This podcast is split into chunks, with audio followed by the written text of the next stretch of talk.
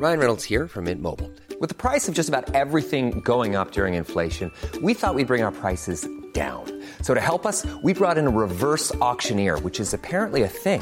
Mint Mobile unlimited premium wireless. Ready to get 30, 30, bit to get 30, bit to get 20, 20, 20, bit to get 20, 20, bit to get 15, 15, 15, 15 just 15 bucks a month. So, Give it a try at mintmobile.com slash switch. $45 upfront for three months plus taxes and fees. Promo for new customers for limited time. Unlimited more than 40 gigabytes per month. Slows. Full terms at mintmobile.com.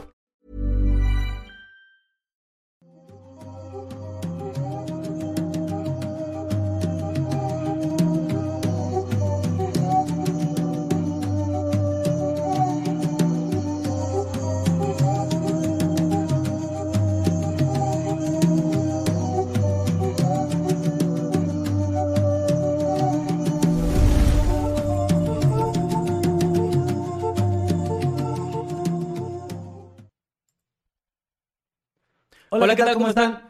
No mames. Güey, me debes una coca. ¡Chinga tu madre! Parangaricutirimícuaro. No, ya, se perdió. La rompí. Se perdió. Empieza, empieza tú, empieza tú, perdón. Hola, ¿qué tal? ¿Cómo están? Bienvenidos. Yo soy Emanuel Morales Nightcrawler. Me acompaña mi compañero Kevin García Masketman. Y Hola, estamos hola. Muy contentos de volver en un octámbulos muy extraño, donde, donde, donde no sé qué pasó. Yo pero, tampoco, yo tampoco. pero pues bienvenidos, gracias por estar aquí. Estuvimos en pausa por un, por un tiempo. Muchos sabrán que nos mudamos de ciudad. Ya estamos por eso transmitiendo desde pues otro lugar. Tratamos de armar un set un poco más eh, austero, digamos, porque estamos nosotros dos aquí. De hecho, pues el buen Eddie eh, se nos quedó allá en Matamoros. Eh, ahora extrañamos, Eddie. Te extrañamos mucho, Eddie. Eh, sigue siendo parte del equipo de Mundo Creepy y todo, pero pues obviamente no puede estar aquí con nosotros en los controles como siempre. Así que el señor Masketman se va a encargar en esta ocasión de, pues ahí de los controles. Todo lo que sea esté mal es tu culpa Es ahora. mi culpa porque, pues. Sí. ah, De hecho, no sé por qué, por qué esta responsabilidad tengo yo. Nunca nos pusimos de acuerdo. La verdad no sé, pero pues bueno. Saluden a Eddie Saluden a Eddie. y saluden a Jimmy también. Que pues a lo mejor no están aquí, pero están en espíritu. Sí. Eh, un saludo eh, en serio a todo el staff de Mundo Creepy. Ahorita eh, se siente raro, la verdad, se siente diferente estar completamente solos. Sí. Ahora sí no hay nadie, no tenemos camarógrafo. También saludos a Buen Meme que está ahí en el Saludos chat también. Siempre estaba ya, ya estaba acostumbrado a que hubiera mucha gente en, en Octámbulos y ahorita es, estar Sí. solos es raro, es diferente, pero ya tenemos muchas ganas de regresar. Algunos no lo sabían esto del cambio de ciudad o no estaban al tanto. Pero bueno, sí, en el último capítulo que grabamos, que transmitimos, eh, les avisamos que íbamos a cambiar de ciudad. La verdad, las cosas se complicaron un poco más de lo que esperábamos. No, no salió todo tan. No diría que tan bien, pero hubo contratiempos, uno tras Sí. otro. Y Una, una mudanza semanas- no es sencilla. No, no. y, además de eso, pues salieron otras cosas. Entonces, De hecho, hace dos semanas, eso lo quiero aclarar para los saludos al grupo de Noctámbulos Podcast, el grupo oficial Únanse. Había gente preguntando desde hace como tres, cuatro semanas ya constantemente cuándo había nuevo episodio. Y yo hace dos semanas dije, ya este jueves, Sí. porque ya estaba planeado. porque iba a haber episodio. Iba a haber episodio, pero salió otro contratiempo. Ahora en el caso fue tu contratiempo tuyo. Y quedé como un mentiroso. Y perdón. Pero bueno, ya la semana pasada lanzamos este teaser que algunos no sabían bien qué era, pero que anunciamos esto, muchos ya Sí. sabían. Y les agradecemos que estén acá con nosotros una semana más. Sí. Esperamos que esto ya se vuelva ininterrumpido, que agarremos ritmo de aquí a final de año y, Ujú. y no, nos, no nos decaigamos. Y ¿no? para no aburrir a los que van llegando o a los que no saben qué es esto y nunca habían estado, bueno, en, eh, aquí en Octámbulos, perdón, les contamos casos aterradores, paranormales, misteriosos, el señor Kevin García y yo. Y nos los contamos, digamos, yo le cuento el caso a él, él me cuenta el caso a mí y a ustedes, obviamente. Pero me refiero a que ni él ni yo conocemos el caso que trae, pues, Sí, el otro, ¿no? Otra cosa que también les quiero decir, eh, saludos a los de plataformas digitales de audio como Spotify, Deezer, Amazon, Apple Podcast, que no van, a- esto no les interesa lo que voy a decir, perdón, pero para los que nos están viendo, ya sea en vivo o en retransmisión, si ven que estoy volteando mucho a la pantalla o Emanuel está volteando mucho a su celular, es porque estamos solos, o sea, estamos, Sí, estamos monitoreando, monitoreando todo. Aquí nos está ayudando ahorita a distancia el señor Meme Parreño, pero aún así estamos en realidad solos, lo mayor, o sea, se podría decir que tenemos que estar al pendiente de que, De que no se falle la caiga transmisión. no se esté trabando, de sus comentarios, entonces, para que nadie piense, ay, qué grosero, no le está poniendo atención. No, estamos como en las dos cosas y bueno, Ustedes vamos a saben hacer que- multita- multita- multitask aquí. Los que llevan tiempo aquí saben que normalmente pues nos centramos en los casos, en platicar y pues hasta el final leemos sus superchats. Eso va a continuar siendo así. El buen señor Meme Parreño nos va a ayudar en esta ocasión pues a, a recopilar esos capturarlos. superchats para, para poder leerlos al final, al igual que los tweets que, que estén haciendo en Twitter, obviamente. Aquí, van a- aquí está el hashtag. Con el hashtag Noctámbulos Podcast. También únanse a los grupos Noctámbulos Podcast en Facebook y también los habitantes de Mundo Creepy son estos dos grupos oficiales. Síganos en TikTok, ya tenemos TikTok oficial como Es Mundo correcto, Creepy. es correcto. Porque ahí hay uno pirata, el que ya, ya somos el que Güey, tiene el, más. el- el TikTok pirata ya nos comentó un video de que, oh, qué buen video. Y yo, hijo de... O De sea, ver, hecho- es que creo que la persona que hizo la cuenta no, no lo hizo en, un- en mal, mala fe, pero ponerle oficial... Bueno, síganlo como, síganos como Mundo Creepy. Oficial sin puntos, sin llenes bajos ni nada, arroba Mundo Creepy Oficial en TikTok. Ya estamos muy activos en ese. Y sí, creo que ya tenemos más, más seguidores, no estoy seguro. Sí, creo que sí. Y bueno, Sí, eh, pues pues creo que vamos entonces a empezar ahora sí con, con Vamos los a casos de esta noche. Igual recordándoles una vez más, ahí hay a nuestros queridos moderadores que están en el chat.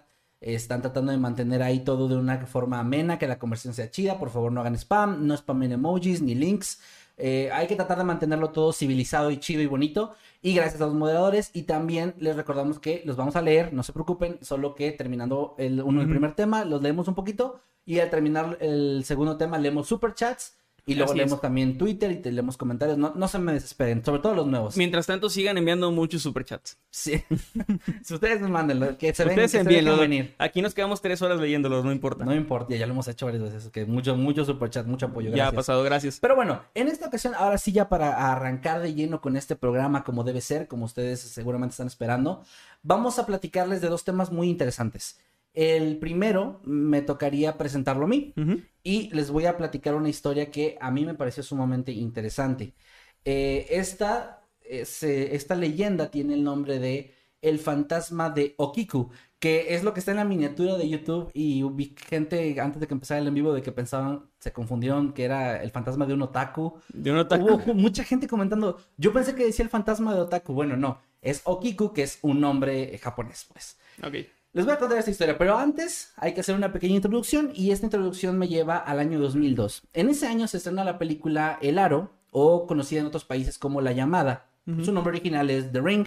Y esta película se convierte en una de las más influyentes del nuevo siglo. ¿Por qué? Porque esta marcaría una pauta para el género que, un género que no era tan conocido o no era tan explorado por el mercado occidental, Sí. que era el J-horror o el Japanese horror el estilo que manejaban allá en, en Oriente, o específicamente en el país nipón, del tipo de fantasmas, el tipo de historias que se contaban, no era tan explorado acá. La conexión entre esta película que les acabo de comentar y el género oriental se debe principalmente a que The Ring es una adaptación de Ringu, o The Ringu, bueno, creo que no es The Ringu, es nada más Ringu, que es una película japonesa del año 1998, la cual a su vez está basada en un libro homónimo escrito en el año, o publicado en el año 1991, por Koji Suzuki. Esto es como el, preámbulo y para aquellos, esto lo voy a hacer solamente para aquellos que no conozcan la película, no la hayan visto, no se acuerden bien de qué va, esto es importante también para la leyenda. La historia que nos cuentan es la de Sadako en la versión japonesa o Samara en la versión americana, que es una historia muy similar, prácticamente se trata de una niña que tiene poderes sobrenaturales y que sufre maltratos por parte de alguna persona cercana. En algunas versiones es el papá, en otras es la madrastra o la mamá, etcétera, pero una- una persona cercana a su familia y que finalmente un día es asesinada y lanzada por un pozo, donde su espíritu permanece sufriendo y sediento de venganza. Ahora, en la historia de las películas, el libro y todo esto, el fantasma logra el cometido de, de tener una venganza a través de una cinta, un VHS, un cassette, para los más jóvenes es como un... Iba a decir un disco, pero eso es demasiado viejo para los viejo. jóvenes. Bueno, es como Netflix, pero, En físico. pero en físico. Donde cada película es un cassette individual. Sí, eh, un VHS pues. Que, que este se comparte como de forma viral, lo que era la viralidad en esa época, que es de boca en boca, ir a rentarlo a un videoclub. Y al verlo, eh, ver una serie de imágenes extrañas, perturbadoras, que tienen que ver con la historia de- del personaje, de, de Sadako, de Samara.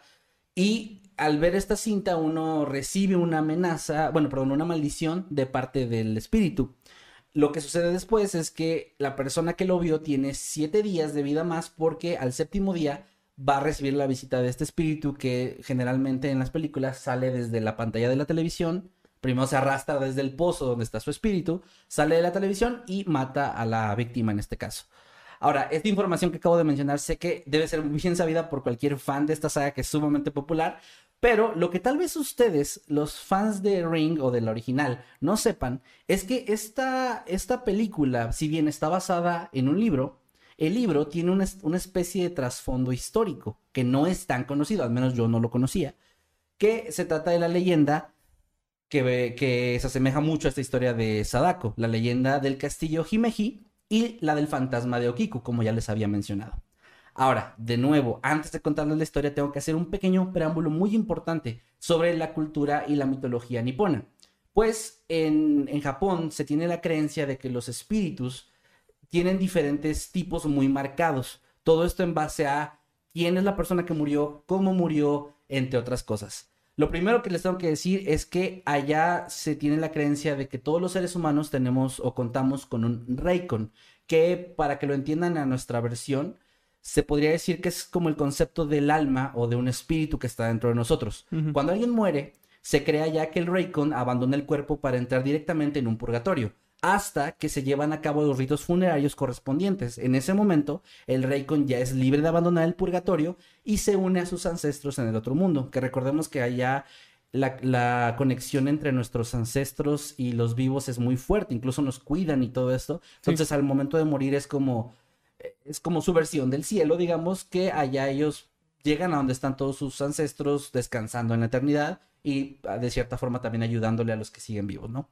Pero aquí llega la parte interesante. Si el rito funerario no se lleva a cabo o no se hace de forma apropiada, la o, o, o, bueno, es que hay varios caminos. Si los ritos no se hacen, si la persona muere bajo condiciones violentas o si al momento de morir está llena de sentimientos muy fuertes, sí. negativos, esta alma y el destino del Raycon cambia por completo porque se transforma en un Yurei, un espíritu que posee la habilidad de viajar entre el purgatorio y el mundo real, lo que lo convierte en un equivalente a, en Occidente a un fantasma. Básicamente, ese espíritu deja, abandona el purgatorio a voluntad y puede pasearse en nuestro mundo, aunque tienen ciertas limitaciones, como que la mayoría de las veces están atados al, al, lugar donde está su cuerpo enterrado o abandonado en algunos casos, okay. o es o, o donde murió, tal cual, donde lo mataron. Aunque su cuerpo no se encuentra ahí, ahí se queda como esta energía.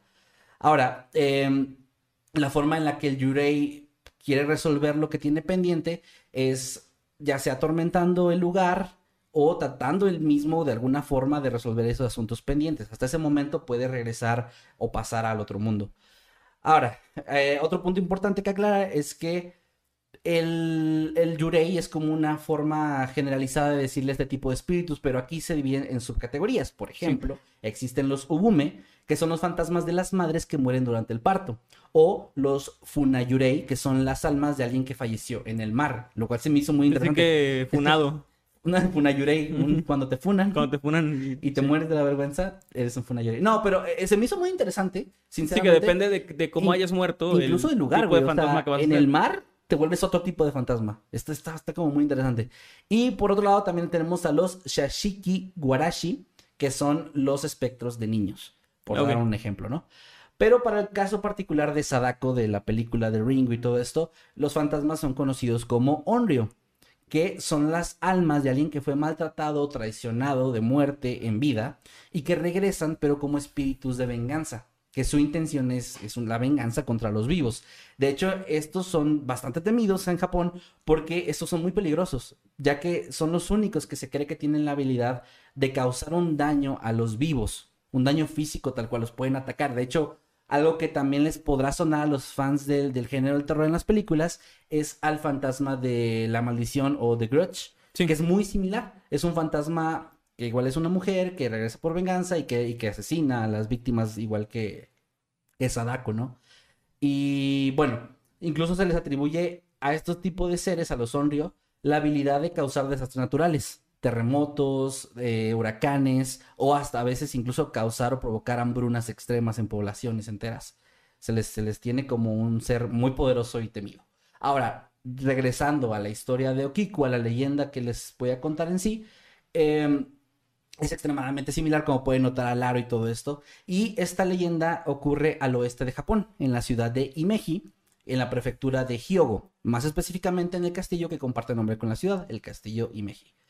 Este lugar eh, se ubica en la ciudad en una, en una colina muy alta y de hecho tiene algo muy interesante y es que es una maravilla, la verdad, de construcción porque está situado en una zona donde prácticamente desde cualquier parte de la ciudad puedes verlo. Wow. Y está hecho también para que desde ahí se pueda ver, obviamente, al mismo tiempo toda la ciudad. Era como una posición muy estratégica. Y de hecho, este mismo castillo fue declarado en 1933 como Patrimonio de la Humanidad por la UNESCO. Y al día de hoy es un lugar eh, que recibe muchos turistas, cientos al día de hoy. Se le considera incluso el, castillo más famoso de todo Japón y uno de los tres grandes. Es este y otros dos que son como los principales que se mantuvieron desde la Edad Media y que se mantienen aún en pie. Ahora, este lugar ha sido eh, remodelado perdón, en un par de ocasiones, pero conserva todavía la mayoría de su estru- estructura intacta. Y al ir a visitarlo uno puede ver la maravilla arquitectónica, como decía que es, porque cuenta con muchos de sus sistemas de defensa inactivos, pero ahí están todavía, como eh, un laberinto militar que está sumamente increíble y que está hecho para que los, los invasores se pierdan y puedan ser atacados desde la distancia por los arqueros. Es algo que está muy ingenioso. Sí, También sí. hay rampas inclinadas que estaban hechas para que los soldados tiraran desde ahí aceite hirviendo y cayera en, en las- en los enemigos, ¿no? En, Sí. en los invasores, pues. Yo, yo estaba todo inocente pensando que era para que se resbalaran o no pudieran No, no, subir no. bien. Eh, me- Pero eso, este- eso está más efectivo. Me recuerda, es que sabes que ese tipo de, de métodos me recu- o sea, yo lo conocí en mi infancia por Shrek 2. Ujú. Cuando atacan al, al monstruo de jengibre gigante, Sí. que usan lo de la leche, bueno, es, era eso, es que así eran sus defensas de los castillos, arrojar cosas de arriba a los enemigos, en este caso no leche caliente, pero sí aceite hirviendo, que es un poquito peor. Em, y bueno, entre las leyendas que se cuentan, porque hay varias leyendas de este castillo y son sumamente interesantes, pero entre las leyendas más populares, pues está la historia de Okiku, que tiene un- una zona incluso dedicada en este recorrido que se hace específicamente al espíritu, que es un pozo que está ubicado en las afueras, en las inmediaciones del castillo, que se le conoce actualmente como el pozo de Okiku. Según la historia, ahora sí llegando a la parte de la leyenda, Okiku era una mujer que vivía en el castillo como una sirvienta y que trabajaba bajo las órdenes en ese momento de un samurái llamado Tesan Aoyama. Este hombre con el que, bueno, con, con quien ya trabajaba, que era su amo, terminó enamorándose de ella, de esta joven, y comenzó a acercarse poco a poco más a ella, llegando a tal punto en el que le llegó a ofrecer explícitamente el, el- la idea de que él abandonara a su esposa y a su hijo para irse con ella y que se casaran y, y tuvieran una vida juntos. Estaba sumamente enamorado de ella. Sin embargo, ella no compartía estos sentimientos. Ella de hecho tenía una pareja sentimental y estaba felizmente eh, en una relación Sí. y rechazó la propuesta que le hizo. Le hubiera este- pasado las este capturas a la, a la esposa. Sí, de que... ¿Cómo, ¿Cómo se llaman los grupos esos de que... Sé que ese grupo que- no es para to- esto. Que todo... A ver, espérame, es que se me fue el nombre. Que Pues- todo Jimeji se entere. Ándale, sí. Sí, algo Este así. señor, que es mi patrón. Que es mi patrón. Sí, sí, sí, sí. Sí, y sí, luego, está- eh, no tenías por qué Es- contarle a mi Además es la historia de típica telenovela mexicana. Sí, solo que en la telenovela, telenovela mexicana ella sí estaría enamorada Sí, de él. enamora de él. Pero aquí no. Y em, al rechazar la propuesta de, de matrimonio, de escaparse y todo esto, el samurái entró en, en cólera y se quedó con una sed de venganza contra ella. Aquí hay, es importante aclarar que una de las cosas que ella tenía como parte de sus tareas, puede sonar muy extraño en la actualidad, pero es algo que sí pasaba antes, era que ella tenía que preservar y cuidar ciertas cosas valiosas de la casa. Es decir, encargarse de que no se perdieran, de que nadie se las robara, de mantenerlas que no se maltrataran, ¿no? Y entre estas cosas estaban una vajilla de 10 platos dorados, muy valiosos para la familia. Aoyama, el samurái, sabiendo toda esta información obviamente, robó uno de los 10 platos y engañó a la mujer para que creyera que ella los había perdido, que ella había sido descuidada y los había perdido. Ok. Un crimen que era castigado con la muerte. Perder un plato era un crimen. Un plato valiosísimo de la familia, pues. Ok. Pero también eran, eran otros tiempos. No, lo Sí, se estoy, nota. no estoy diciendo que estoy de acuerdo, pero pues así era. Y bueno, obviamente la chica estaba desesperada, frenética, buscaba los platos. Y esta es una parte muy, muy interesante de la leyenda. Ella comenzó a. Los, los juntó los otros nueve platos y empezó a, a contarlos uno por uno. Uno, dos, tres, cuatro, cinco, hasta llegar al nueve. Y al llegar al nueve, ella tenía la esperanza de encontrar el décimo ahí, como que hubiera contado mal. Y al momento de darse cuenta que no, que no eran diez, se soltaba a llorar, pero volvía a comenzar su conteo. Era como, como que estaba muy desesperada. te- tenía, pues era su única ilusión, que ahí apareciera mágicamente, prácticamente. Sin embargo, pues esto obviamente no ocurrió. Y aprovechándose del estado frágil de la, de la chica, Aoyama le propuso un nuevo trato. Él ignoraría, se haría de la vista gorda de lo ocurrido y no le iba a acusar para que no la mataran. Pero ella tenía que aceptar casarse con él. Y Él- encontrar el mono de Jade. no, ese ya lo encontramos, señor. Ah, estaba en la guantera, ¿no? Estaba en la guantera Sí. del auto. El plan falla porque ella estaba muy clara de sus sentimientos, sabía que esto no era una buena idea y, y le dijo de nuevo que no, a pesar de su estado frágil emocionalmente hablando en ese momento y con la idea de que podía morir, dijo que no. Y el hombre, sin esperarse a que se llevara a cabo este castigo, no, no, no pudo como contener su ira y comenzó a, a golpearla y la llevó arrastrando hasta el patio donde se encontraba el pozo y ahí la lanzó Ok. acabando con su vida de esta forma tan, tan triste y tan cruel. Sin embargo, como ya aprendimos antes, la muerte de Okiku la había llevado a convertirse en un Onryo. Por eso les conté todo este trasfondo. Y poco después de su muerte, Aoyama comenzaría a escuchar la voz de la mujer, la cual parecía que estaba contando una vez más los platos, desde el 1 hasta el 9, pero la diferencia es que en esta ocasión él cuando escuchaba eh, este, esta voz, al llegar al plato, al plato 9 y darse cuenta que no hay un décimo, en vez de llorar, el espectro soltaba un grito ensordecedor y desgarrador que le helaba la piel a este hombre. Algo que no, no mencionan en la leyenda, que es más interesante, es si alguien más podía escucharlo, porque solo mencionan que él lo escuchaba y que esto lo volvía loco, porque él sabía que se trataba de ella, obviamente. Pero esto no es todo, sino que además el, el espíritu de Okiku salía cada noche, se arrastraba desde, desde el pozo hacia afuera y se acercaba hacia donde dormía este, este tipo y se, se postraba frente a él mirándolo con, con mucha ira y de, una forma que lo hacía pues tener mucho miedo, o sea, no, no lo llegó a atacar, pero sí se quedaba ahí como atormentándolo y él, él no podía ni siquiera dormir, trataba de conciliar el sueño y no, no le era posible, ya sea porque escuchaba los gritos y el conteo de la mujer o porque simplemente la veía ahí en su habitación Sí. parada atormentándolo, ¿no? Esto finalmente, aunque no se especifica cómo, esto pasó durante algún tiempo y terminó llevando al hombre hacia la locura total. Y es la leyenda de cierta forma ahí termina. Una versión. Porque hay como muchas leyendas, en especial aquellas que han perdurado durante siglos. Esta historia tiene variantes y les voy a contar algunas de ellas o los detalles más importantes de algunas de ellas. Por ejemplo, en algunas todo termina, o sea, todo este, esta parte de, del espíritu vengativo termina cuando la familia contrata a un exorcista y en, en esta versión supongo la familia sí estaba al, al tanto de, de que lo Ok. escuchaba, ¿no? Así, en esta versión. Em, contratan a un exorcista, traen a un exorcista a la casa y este después de varios intentos no logra repeler al espíritu hasta que se le ocurre algo que se me hace un tanto ingenioso y que es muy, muy típico de estas historias clásicas o leyendas clásicas. Cuando Okiku salía del pozo y comenzaba a contar los platos, al momento de llegar al, al número 9, el exorcista se le ocurrió gritar 10, gritar el número 10, lo cual funcionó porque hizo que el espíritu de alguna forma se sintiera engañado, creyendo que alguien había encontrado por fin ese décimo plato que ella había perdido, y supuestamente esto le dio un descanso por fin a su alma.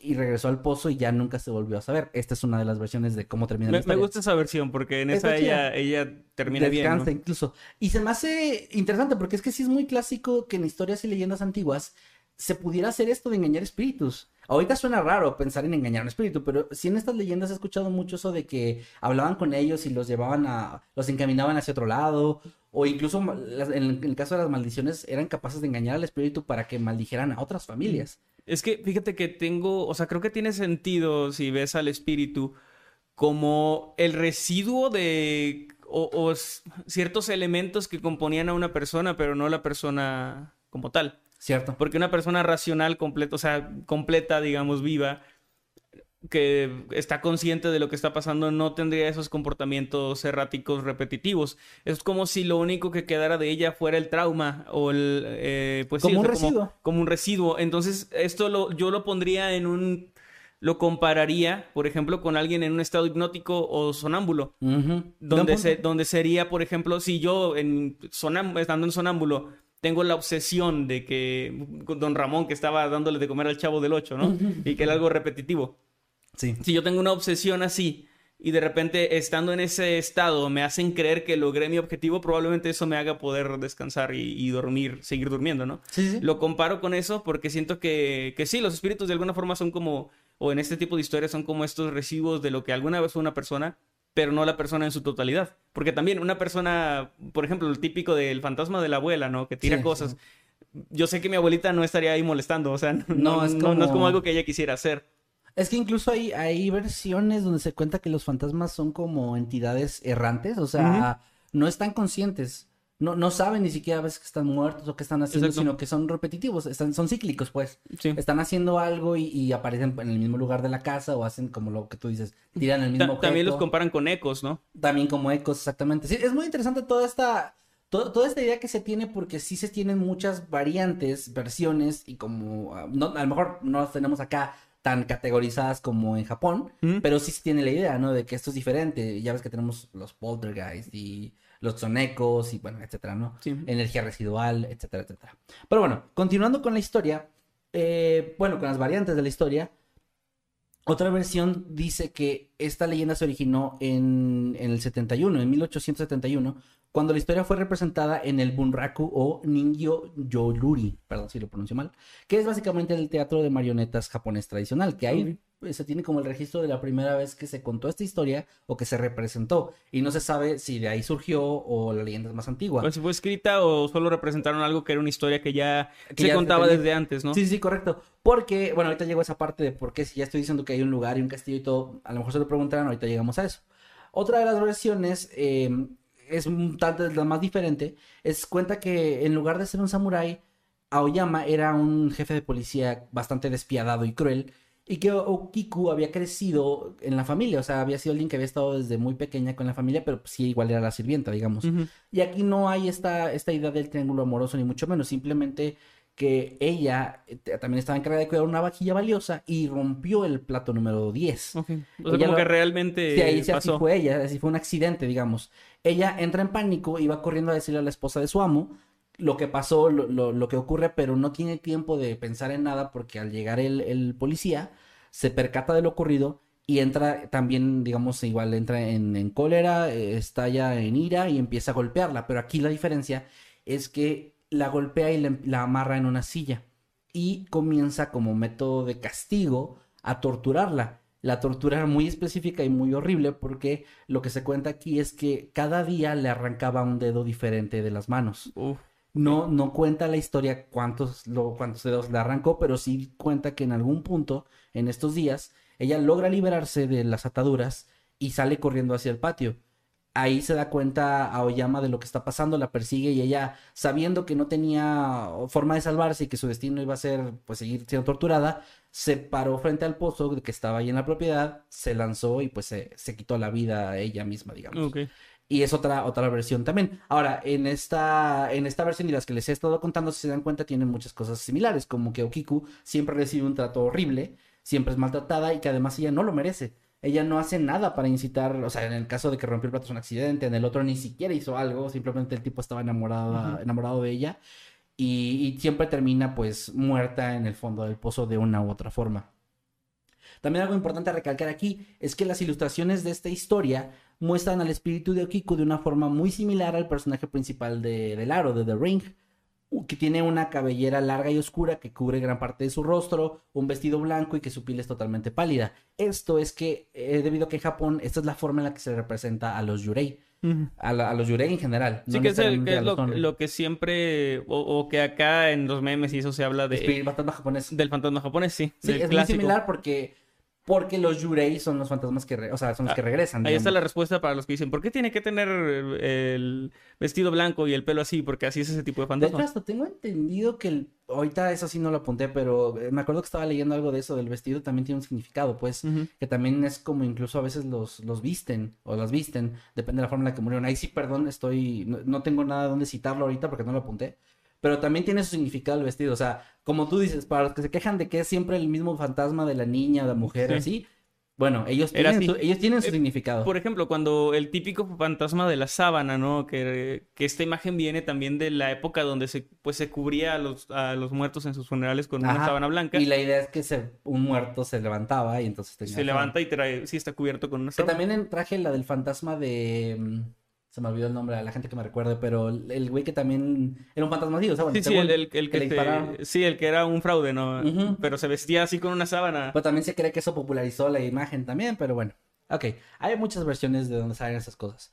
Eh, otro punto importante, que es el que les había mencionado, es que hay una cierta disputa sobre el origen de esta, de esta historia, de, de la, de la leyenda. Pues la versión más ace- aceptada es la del castillo de Himeji, que por eso se las conté, pero también existe una variante ubicada en Edo, que era el nombre que tenía antes Tokio. Ok. Era, era el nombre que se usaba antes. Y mm, en otro castillo, y es como, es muy similar la historia, pero pues es como otra versión que, sí, que nació también allá. Que esto me recuerda un poco a lo de La Llorona, por ejemplo, que aquí prácticamente casi cada ciudad en México y en Latinoamérica te dicen, no, es que de aquí es La Llorona. Si vamos y le preguntamos aquí a algún vecino, va a decir, ah, sí, aquí se aparece. se aparece. Pero, pero incluso hay gente que se adjudica el origen y hay veces que hemos notado que son variantes de la historia. Hay una versión de La Llorona que es incluso desde la col- época colonial. Sí, sí, que era, Este- no recuerdo, eh, Tonantzin, me parece. Ajá, algo así. Y, y es, hay varias. Y también hay de época prehispánica, incluso de que aquí ya se tenían, los mayas tenían una versión. Y bueno. Obviamente por eso tienen sus diferentes orígenes. Aquí estas son las dos principales que se disputan, pero lo menciono para los que conozcan la leyenda o hayan escuchado la versión de Edo, Sí. pues sepan por qué contesta, ¿no? El origen, como les decía, sigue siendo disputado al día de hoy y suele ser considerado como desconocido. O sea, realmente no se sabe de dónde surgió la leyenda. Se cree que lo del castillo, porque incluso está el pozo y que actualmente está tapado. Parte de la creencia de que está tapado es porque le tienen, le tienen miedo al, al De que salga otra vez, y lo sí. mantienen como encerrado ahí. Entonces, uno puede visitar este castillo y ver la historia ahí, que te la van a contar tal cual. Pero pues bueno, existe con sus variantes y todo.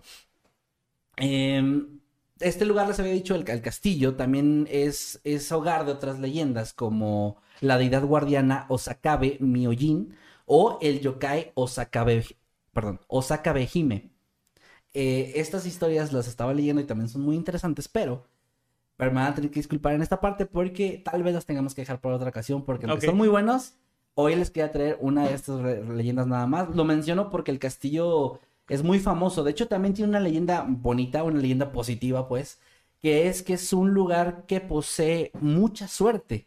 Una suerte que puede resultar a considerarse paranormal y que esta suerte le es transmitida a sus visitantes. Entonces, si tú vas y, y va- vas un paseo, un paseo turístico, Sí. te puedes llevar un poco de la suerte del castillo contigo y te va a ir mejor en la vida. Y yo fui eh, cuando tenía dos meses, me llevaron mis papás.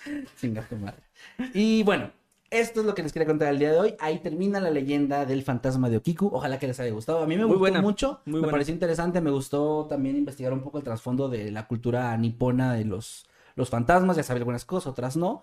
Pero es interesante y me gustó cómo todo cuadra, como esto que decías tú. ¿Por qué los fantasmas son así? ¿Por qué la de The Grudge y la del, del el aro se parecen? Sí, también, eh, bueno, había una película que me encantaba que se llamaba... ¿Era El Ojo o Los Ojos? No recuerdo. No sé. Era una película japonesa que llegaron a pasar en Azteca 7, Ok. do- de una chica que, que, que creo que era ciega o tenía problemas visuales.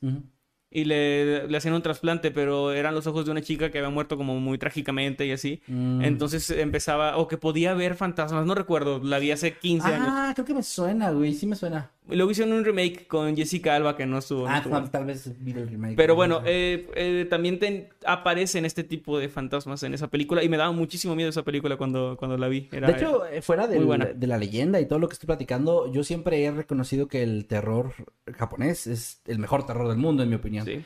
Son los mejores para crear eh, un buen ambiente y una buena criatura a la cual temerle. Ahí está, por ejemplo, Junji Ito, el mangaka de terror. Que Sí, es Bueno, y buenísimo. juegos como Silent Hill no serían lo mismo. Cuando los hacen en, en, en Occidente, no quedan igual. Y es que hay algo, tienen un toque los, los japoneses con el terror que, bueno, no sé. Siento que tienen una manera muy retorcida de, de ver el terror. O sea, como que el terror en, en Occidente sin eh, despreciarlo, porque la verdad también hay mucho de terror occidental que me encanta. Sí, claro, pues los, los Pero- slashers clásicos son de acá. Claro, sí. pero, pero siento que es otro tipo de terror. Es un terror que es más visceral, es más a lo visual. Allá es más, allá juegan mucho con tus miedos, güey. O sea, Y con lo las cosas- psicológico. por ejemplo, eso de, de ahí creo que es, creo que es la maldición la película donde el, el fantasma o el monstruo está en el techo y, y está en la, y la oscuridad no lo ves y ahí se ve que te está observando todo el tiempo. Eso está, eso es jugar con tus miedos de que en la oscuridad hay algo. De hecho, esta película y cortometraje es, es estadounidense, el de. Lights Out, por ejemplo, pero Ah, siento que es sí. un terror muy japonés sí, sí. en ese sentido, de que sí es como una manera de jugar ahí con, con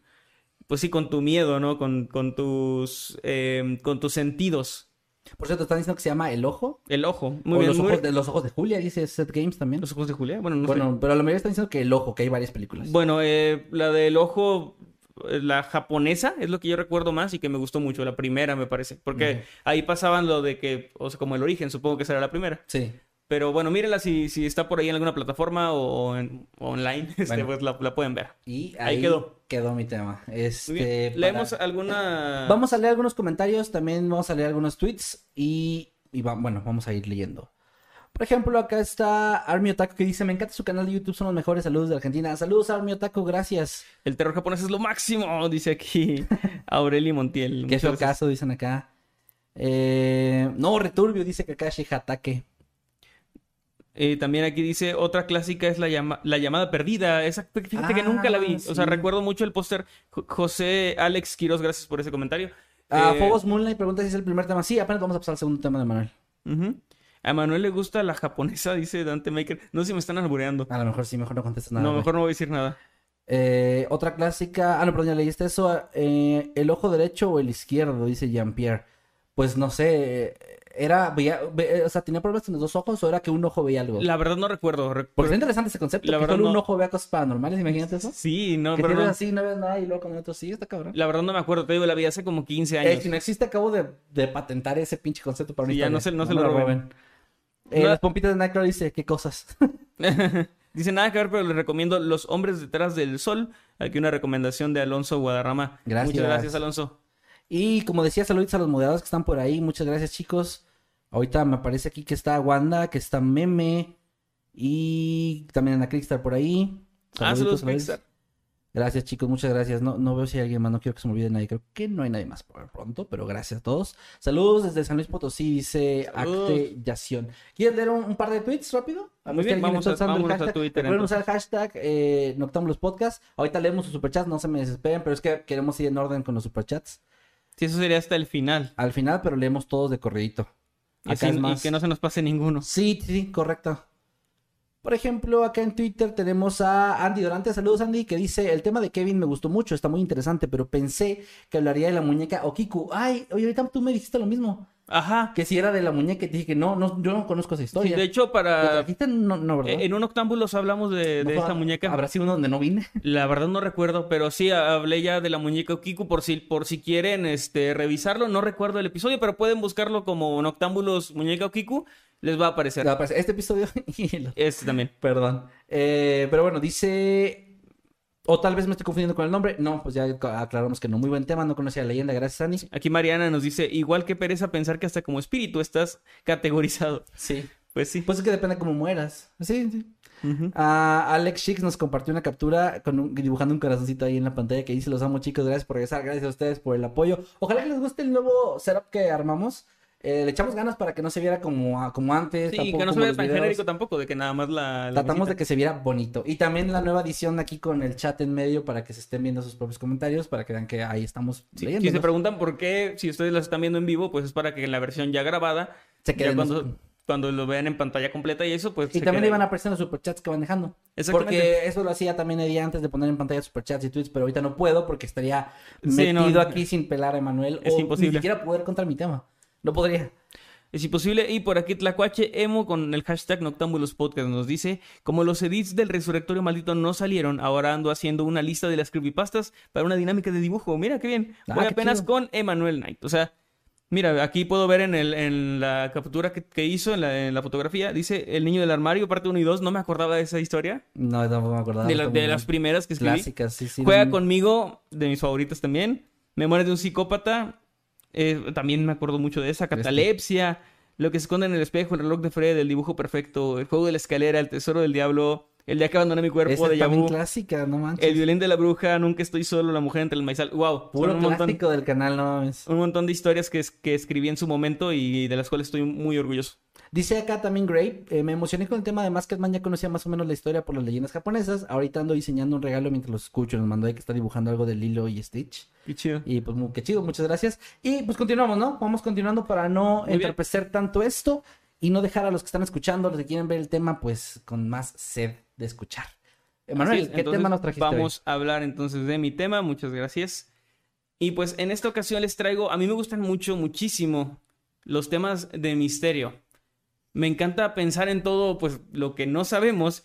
Y a veces, no sé si les pasa, que cuando se resuelve un misterio, como que pierde cierto encanto, ¿no? Muchas veces no he querido traer alguno que otro caso que está muy bueno, pero que cuando se resuelve la, la resolución suele ser decepcionante Y- a veces y pues ya no. Y normalmente es así, porque, por ejemplo, en el caso que les voy a traer ahora, sigue siendo un misterio. Ok. La historia detrás suena a que es, o sea, siento yo que sí debe ser muy interesante, pero también me da miedo si en algún momento se resuelve que no lo sea tanto. O sea, el- es este miedo que decíamos de cuando, cuando un misterio, digamos, se puede llegar a arruinar por eso. Sin embargo, es una historia que me, que me gustó mucho, me pareció muy interesante. Últimamente me han dado da- dando muchas vueltas ahí por eh, sitios gringos de, de, de esa temática de misterios y se me hace... ah, Me encontré muchos muy interesantes que luego les iré trayendo. Pero este me llamó mucho la atención porque tiene algo que ver remotamente con nuestro país, con México Ok, pero ocurre en Estados Unidos. Este caso se llama El misterio del mariachi. O así le puse yo, porque en realidad nada más se, se No tiene encuentra como. No, no tiene nombre, es como. Pero, pero ya verán por qué se llama así. Ok, ok. Y se me hace muy interesante. Va. Esta es la historia de un joven migrante a quien todos sus conocidos y amigos lo llamaban simplemente el mariachi. Ese era su, su apodo, un gran apodo, por cierto. Sí, de hecho sí. Y esto debido a su gran talento y habilidad para tocar la guitarra y también para cantar. Era muy, muy talentoso, muy buen músico. Pero también a que él mismo se presentaba y pedía que lo llamaran de esa forma. O sea, era como que mucho gusto, yo soy el mariachi.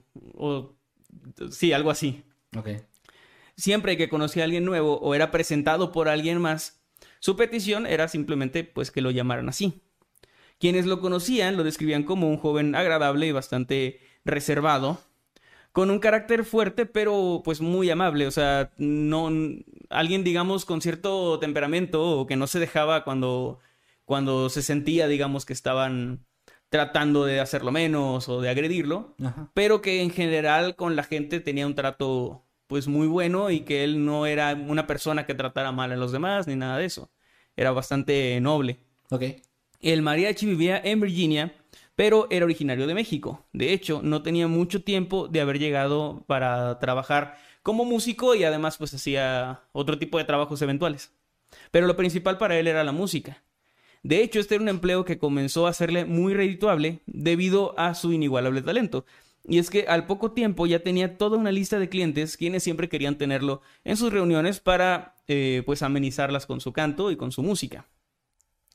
Esto, de hecho, eh, suena cuando lo empecé a leer. Pensé que era una historia como de los 60, 70, algo así. Sí, suena- Pero en realidad, eh, todo esto que les voy a contar ocurrió en el año 2007. Ok, yo sí me estaba imaginando época antigua. Sí suena, ¿no? Eh, Como que algo, algo así como de, de una época muy, pues sí, mucho más pasada, ¿no? Pero, pero no, ocurrió en el año 2007. Nosotros ya estábamos en la secundaria, ya nos conocíamos cuando esto estaba pasando allá en Estados Unidos.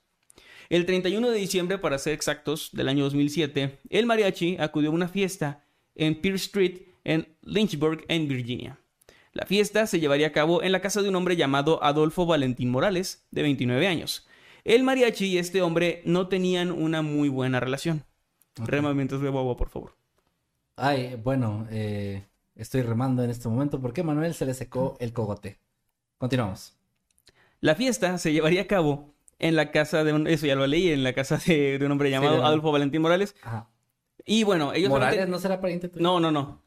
Ellos habían tenido, habían tenido antes de, de esta fiesta, ya se conocían, ya digamos, habían, se habían frecuentado, pero habían tenido pro- ciertos problemas. De hecho, se sabe que habían tenido una fuerte discusión poco antes, que incluso había escalado hasta los golpes, aunque nunca se supo la razón de esta discusión Ok. Solo se sabía o la gente conocía que ellos tenían como que cierta rivalidad o había ahí algún problema, ¿no? Ajá. Aún así, Morales decidió invitar al mariachi para que cantara en su fiesta de Año Nuevo. Recordemos que era el 31 de, de diciembre. Y esto pues debido a su talento, a que la gente, repito, realmente lo quería en sus fiestas. Era alguien que cantaba muy bien, que tocaba muy bien y que además daba un buen show. O sea, era como am- amenizaba bien las, las reuniones, las fiestas. Era un buen, eh, ¿cómo le dicen? Showman, ¿no? Pues un Pues, showman, sí, exacto. Este, sí, como buen, buen artista, pues. Exactamente, porque pues a veces no, es- no es suficiente con cantar o tocar bien, sino que tienes que saber dar un show. No, y, y es muy importante en este tipo de artistas el ser carismáticos, porque tienes que caer bien a la gente, le tienes que caer Sí. bien al público que tienes enfrente. Muchas veces por eso también hacen algunas bromas y todo para amenizar el ambiente y tener una conexión con tu público, ¿no? Sí, es una manera de, pues sí, de conectar, de hacer que la gente se, se identifique Por contigo. perdón por interrumpirte rápido, pero me risa que aquí hay también que dice otro tema de música. Ah, No lo había notado, pero sí. Que pues es que ni te gusta eso, o sea, está, tiene sentido. Eh, leyendo varios temas y casos, este fue el que más me llamó. Pues supongo que tiene algo, Algo que ver con eso. que ver. Perdón, perdón, continúa. Bueno, todo parecía muy bien durante la fiesta, la gente festejaba contenta y pues llegan- llegando el año, perdón, la llegada del año nuevo con música, con alcohol, con buen ambiente, probablemente con más sustancias, no viene aquí especificado. Nunca viene. no viene especificado, pero bueno. Este, sin embargo, en algún momento durante esa noche, el mariachi y Adolfo Valentín Morales volvieron a tener una discusión. En algún punto este pique que traían, digamos, volvió a florecer, pero esta vez las cosas se salieron de control bastante.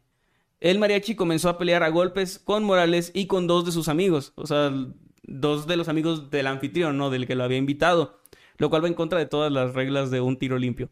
Sí. O sea, Hay varias reglas básicas. Es uno contra uno. Si se cae, hasta que se levante le debes pegando. levante, sí. Y no usar, este, pues, armas. y ¿no? nada de golpes bajos. No, También. Va, pues, depende del tipo de pelea, güey. Tierra en los ojos, tampoco. Es que no es... O sea, creo que todavía entra un poco. Bueno, ok, Digo, pero. hablamos pero de los dos güeyes que no hemos peleado nunca en nuestra vida, ¿no? En la, en la En la vida. vida, pero Y bueno. que en la primera pelea que tengamos van a moler a golpes, pero bueno. Totalmente. Pero bueno, digo que va en contra porque sí se me hace muy montonero que entre tres estén Sí, golpeando a uno. sí, sí. O sea, es como que si no podía el, el anfitrión y perdía, pues ni modo. Es como que, bueno, perdiste la pelea y todo se calma y, como caballeros, pero bueno. No tiene honor. No. Eh, el mariachi comenzó a pelear a golpes con ellos y eh, en algún punto de la pelea, él sacó un cuchillo y cortó con este a uno de los amigos de Morales. Tras ver esto, Morales enfureció, corrió a la cocina donde tomó un cuchillo también, después volvió a la fiesta y apuñaló al mariachi en el pecho.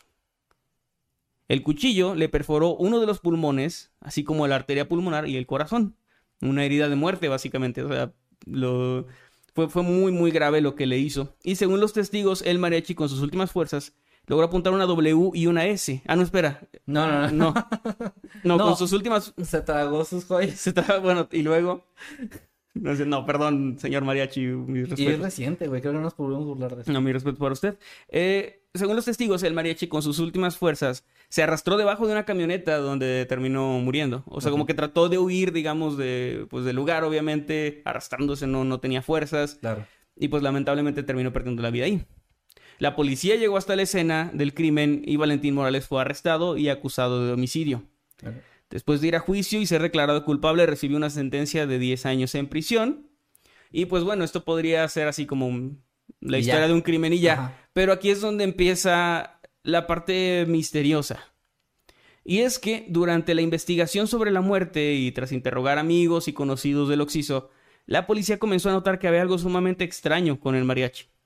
Y es que ni sus vecinos, ni sus conocidos, la gente con la que se quedaba, ni siquiera su propio asesino sabían cómo se llamaba. Todos, como dije, lo llamaban el mariachi y Claro. él pedía que lo llamaran así, entonces no sabían cuál era su nombre real. No tenían idea de, de él, o sea, se referían a él como el mariachi Siempre, y ya. Entonces no había, no había un, no había datos ahí para contactar a su familia, para, pues sí, avisar que había muerto. La línea de investigación, digamos que se había volcado hacia quién era él, debido a que, pues, las, las razones de, o más bien el modus operandi de su asesinato y su asesino ya estaban en la cárcel, pero ahora quedaba el misterio de quién era él. Sí, claro. Porque también hay todo un montón de trámites que se tienen que hacer cuando alguien muere, en especial si no hay una familia que reclame el cuerpo. Porque pues este, este cuerpo tiene que ir a algún, a algún lado, o sea, se tiene que enterrar, incinerar, fosa común, o sea, hay muchas cosas que pueden, que tienen que pasar, digamos, no puedes dejarlo ahí nada más. Entonces, esto complicaba bastante las cosas, el hecho de no saber quién era. Lo único que sabían es que él había dicho ser de origen mexicano y algunos decían que era de la ciudad de Puebla, pero eran como cosas que la gente decía o que, o que incluso suponían. Muchos decían que lo habían oído mencionar algo, pero realmente no es como que él lo dijera, porque como dije también era una persona muy reservada que no hablaba de su vida personal no, no se sabía o no había contado nunca sobre su familia, sobre sus padres, si tenía hermanos. De, eh, de hecho, lo único que, que alguien llegó a escuchar es que pues llevaba poco viviendo en Lynchburg, o sea, no tenía mucho tiempo, tenía un par de meses viviendo ahí. Ajá. Ya se había hecho de su fama, repito, ya tenía como... Su La, gente lo, lo invitaba a fiestas y todo, pero realmente tenía muy poco tiempo. Y supuestamente alguien lo había oído decir que tenía un familiar viviendo en Washington, que era uno de sus primos, pero era todo lo que se sabía. No, pues está difícil así. Ajá. Además de la música, se sabía que había trabajado en trabajos ocasionales de todo tipo, como pues como muchos migrantes, ¿no? Que llegan y tienen que buscar el sustento. Claro. Y pues él se quedaba a dormir en un lugar y en otro, con quien le diera asilo o donde pudiera rentar para una noche O o, sea, no, para no una tenía semana. un domicilio fijo. No, no tenía un domicilio tampoco. De hecho, cuando la policía registró el último lugar donde se había quedado, y aquí es donde te pone un poco más extraño, encontraron muchos, pero muchos documentos de identificaciones falsos con diversos nombres. Algunos de estos nombres eran Abe Abesaí López Arellano, Bersaí López Arellano, Pedro Cruz López y Juan Pérez. Se repite mucho el López, Ah, así que no sé si tal vez por ahí va su, su, nom- su apellido. Pero había muchas, o sea, muchos más con otros nombres y diferentes fotografías, obviamente del mismo, pero, pero pues eran diversas identificaciones, lo que volvía todavía más difícil el poder encontrar algo sobre él. La razón por la que la policía había entrado a su casa precisamente era para ver si encontraba una identificación, algún acta de nacimiento, algún papel, ¿no? Fíjate que primero pensé que, que por qué no revisaron su identificación que traía con, con él, pero muy probablemente por el traje no, Sí. no la podía cargar. De Y hecho, no andaba. este sentido. Hasta eso no andaba vestido de mariachi, porque según lo que leí, andaba con jeans. eh, ah, ese día no estaba vestido. No, es que no se vestía de mariachi. O sea, él. Ah, ¿no? No, de hecho, hay, hay unas fotografías por ahí. Este. Yo yo a ver, me acabas de romper toda la ilusión. Yo Le- todo este tiempo me lo estoy imaginando siempre de vestido de mariachi. No, no, no. O sea, le apodaban el mariachi. Él se hacía llamar el mariachi. Pero A veces empezar usaba a sombrero. con la gente como el mamado. Pues puede ser. Oye, hola, soy el mamado. Porque digan, ah, el mamado, el mamado. Y luego ya me vean Y luego no sepan. digan, Y- puta madre. Pero ya la, la Y cuando te mueras no sepan cómo te llamabas, pero eras el mamado. Pues bueno, él andaba con una camisa tipo, o sea, como tejana, de estas negras, ¿no? De, de- de que, que son de, de... de hecho, me sorprende que el- en la información, no la apunté aquí, pero en la información que leí decía que era de... específicamente de botones de presión. Ah, está- Ajá. Es, tenía esos botones, tenía una hebilla igual tipo western, así de las Claro, grandes. tejana que tenía, que tenía una, creo que era un águila dibujada. Unos pantalones, unos jeans azules y unas botas. Entonces, realmente te digo, no estaba vestido tal cual como mariachi, pero hasta donde vi no mencionaban tampoco que trajera una identificación. También es muy probable que de haber traído una identificación esta también fuera falsa. O Sí. sea, no era Sí, impos- sí, sí. igual y entre todas estaba una original, pero para saberlo era ¿cómo saber cuál es falsa y cuál no? Supongo que a menos que investiguen bases de datos, pero pues si son muchas está difícil, ¿no? Sí, está, está muy complicado. Además, también era probable que todas fueran falsas. Porque Sí. cuando te, o sea, si te vas a Estados Unidos no es como que te vaya a servir mucho, en especial si vas de ilegal, no te va a servir mucho tu credencial de lector o, o eso, no, no es como que la necesites. Sí, no, no. Entonces estaba un poco complicado, no, bueno, bastante complicado. El detective John Romano, del Departamento de Policía de Lynchburg, se comunicó, hi- hizo una investigación y logró dar con quien pudiera ser el primo del mariachi, el que vivía en Washington. Pero esta persona proporcionó un nombre y una edad muy diferentes a, a las de este presunto familiar. O sea, decía, no, pues yo tengo un familiar que vive en esa ciudad, pero se llama de esta forma y tiene esta otra edad que no coincidía con los, ni siquiera con los rasgos de él. Claro. Era muy probable, esto no, no se menciona, pero yo creo que igual y lo conocía o lo había conocido y tomó esto como un, yo tengo un primo en tal lugar que se llama así, como una especie de referencia a lo mejor para los trabajos o algo, pero que esta persona realmente no lo conociera o, lo- o se lo hubiera topado pero no fueran familia. Es que sí, alguien que ya está de por sí con toda esta intención de, de falsificar su identidad, es muy probable que mienta para que no lo rastreen. Sí. Por algo lo hacía. Sí, es, es- esa es la parte que también me causa mucho, mucha curiosidad, o sea, porque no lo mencionan como un delincuente, como una persona mala. Más No, bien no. parecía que estaba huyendo de algo, creo. Ah, sí. Porque no, o sea, sí, no, no sé, no, no veo como que fuera un estafador o como que fuera, él estaba trabajando y ganándose dinero. Sí. No, no es como que usara estas identificaciones o algo para, para embaucar gente o algo así. Y bueno, esta persona pues negó que fuera su, su familiar. De hecho, el cuerpo no fue reclamado por nadie, aunque varias personas que tenían familiares desaparecidos, que coincidían con, con características, con el rango de edad y todo, fueron a la morgue para, para ver si era su familiar, ninguno lo identificó. Así que eh, finalmente las autoridades solo pudieron determinar que el mariachi era un hombre hispano, no, no se sabe si mexicano, aunque él decía eso, o la gente decía eso, pero lo, lo clasificaron como un hombre hispano, de entre 20 y 35 años, se me hace un rango muy, o sea, como que es muy amplio, ¿no? 20 y 35. 20, 20, sí. De sí. 25 a 35 me sonaría más, pero Es que, eh, sí, es que igual es difícil porque hay- gente que sí no, pare, no aparenta su edad. O sea, pues sí. Supongo que lo único que podían ver ahí es que era mayor de, de 18, 19 años y, a Y menor de 30 y Menor de pico. 40 y tantos, entonces lo cerraron más o menos ahí. Pero sí está complicado. Bueno, entre 20 y Oye, 35 pero ¿no años. se pueden hacer pruebas de ADN para, para la edad y eso? Sí se puede. ¿no? Para el- tengo entendido que no de ADN, pero sí como en base a los huesos. y eso, pero así, pero no sé si será. También depende de... De- Lo he visto en películas. No sé si en la vida real en estos casos se hacen esos estudios, pero Si no tienen tanta prioridad, supongo, pues no. probablemente. Eh, además, eh, lastimosamente, estamos hablando de un inmigrante ilegal en Estados Unidos que fue asesinado en una riña. O sea, no es como que a la policía le super interese resolver el crimen. Cierto, o sea, es solamente como... O sea, les interesa resolverlo probablemente, Como un, pero... como un caso más. Exacto, pero no es algo prioritario probablemente. No, sí se entiende, se entiende. Tenía entre 1 y 60 años. Entre 1 y 60, sí. Y bueno, eh, además medía un metro con 62 centímetros, o sea, no era muy alto realmente. Y tenía un peso de 68 kilos. O sea, no era un hombre grande. No, porque es 68 kilos era, pues sí, de complexión, digamos, mediana. mediana. Ajá. Y, y sí, algo, algo chaparro, sí. Tenía el pelo de color negro y ojos marrones. Nada es igual. Otro detalle bastante oscuro es que el cuerpo del mariachi presentaba múltiples cicatrices irregulares en los brazos, piernas y abdomen, así como en la región anterior de la cadera. Ok, como que Ahora, había ojo- sufrido operaciones. Ojo que dije cicatrices, no, no, como de cortadas o lesiones. Eh, o sea, estas no son o no tienen que ver con, el- con cómo murió, sino que él las tenía desde sí. mucho tiempo atrás. Entonces, De otras niñas, supongo. Pues tal vez, es que eh, haya sido quien haya sido, no tuvo una vida fácil. No, no. O sea, estas marcas eran de maltrato, de tortura o peleas, como dices, pero el hecho de que estuvieran en los brazos, piernas y abdomen no me suena que sea una pelea, que sean de peleas. Sí, pu- suena más a tortura. Sí, no me suena que sean de, de peleas, la verdad, pero es pues es ot- otro más de estos misterios porque no pues no hay manera de saber qué fue exactamente lo que le pasó, además de que ya pasó bastante más tiempo. Pero pues eh, eso es lo que las autoridades, digamos, lograron averiguar. No hay mucho más. Eh, su cuerpo fue enterrado en el cementerio donde su identidad solo es dada por una lápida que se grabó únicamente con las palabras El mariachi. no, hombre hispano.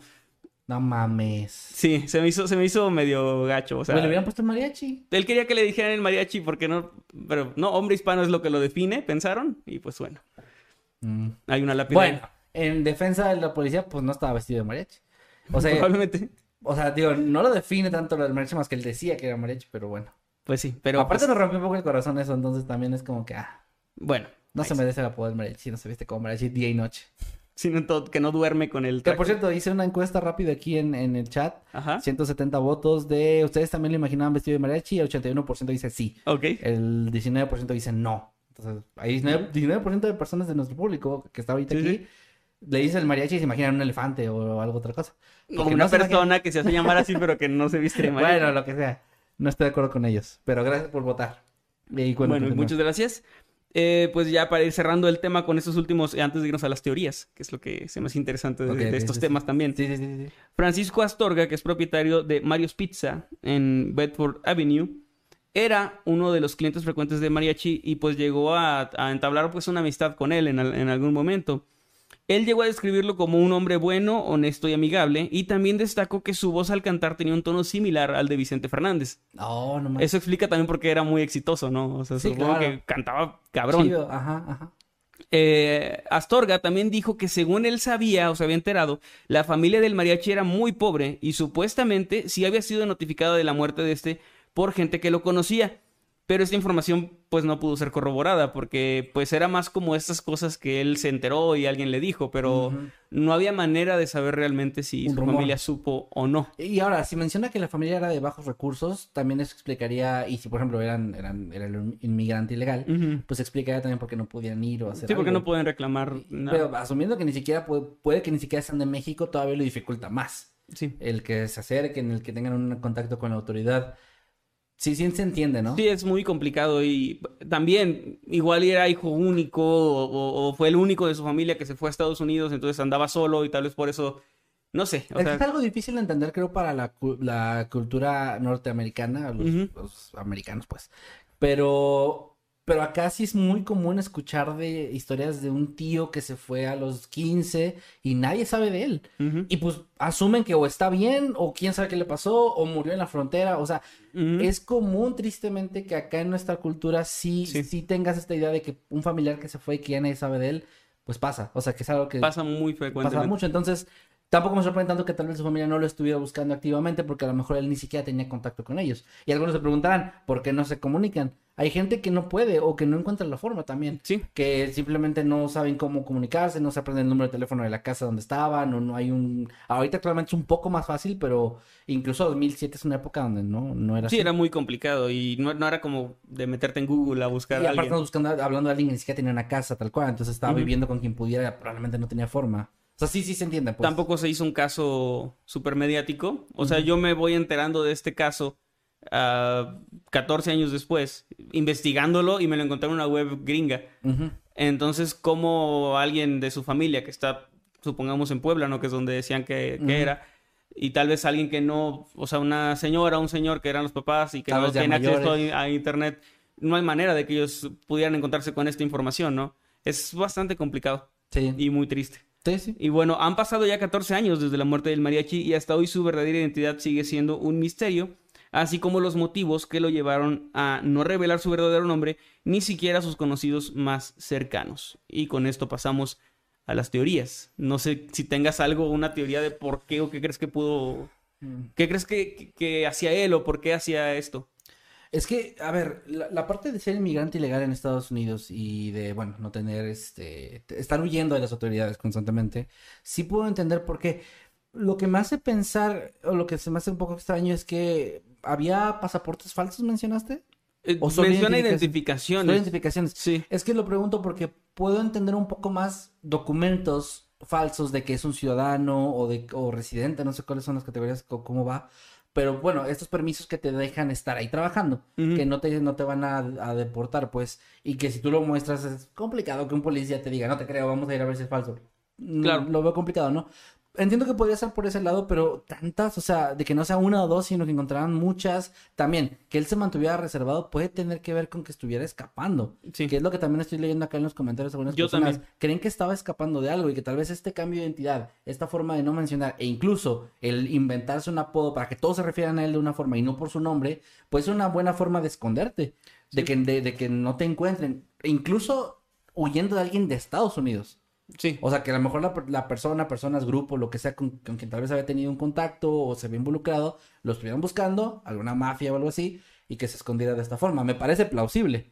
Sí, de Pero- hecho yo había entre lo que más me cuadra o lo que yo podría imaginar que, que pasó es que él pudiera aquí en México tener algún problema, pues con algún grupo de crimen organizado. Muchos eh, jóvenes se meten, por ejemplo, a organizaciones y luego si se quieren salir está medio complicado. Tienen que escapar. O cometen un error, o, o, o sí, o, se le- o le deben algo a alguien que, no sé, ven algo que no deben ver y no les queda más que irse y, y pues tiene sentido también que incluso en Estados Unidos buscara el anonimato, Sí. si es que estaba escapando de alguien que lo buscara y que fuera pues bastante, bastante pesado, ¿no? Puede, puede ser eso. También que haya cometido algún crimen, ya sea en defensa propia o no, pero pu- pudo haber matado a alguien. Y en el mismo Estados Unidos, como dices, Sí. y pues que se haya cambiado de ciudad y tratado de empezar de nuevo y tal vez no, eh, o sea, evitar que lo encontrara su familia. Es que incluso esto de no tener un domicilio fijo puede ser intencional. O sea, puede ser, digo, porque no, no, no sé qué estado económico tal vez tenía él para, si para poder rentar o no. Pero, pero bueno, podría ser parte de esto, ¿no? Que por cierto, mencionaste que fueron al lugar, a un lugar donde tenían sus cosas, pero no era su casa, ¿no? No, no, era el último lugar donde se había quedado. No O sea, mencionan Si era que se supongo quedó que con era la- alguien o, Yo supongo que era la casa de alguien más, o sea, de algún amigo. o alguna especie de hostal. O, o algún, sí, o algún lugar así de, o sea, donde él pudiera haberse quedado por un tiempo para pagando, ¿no?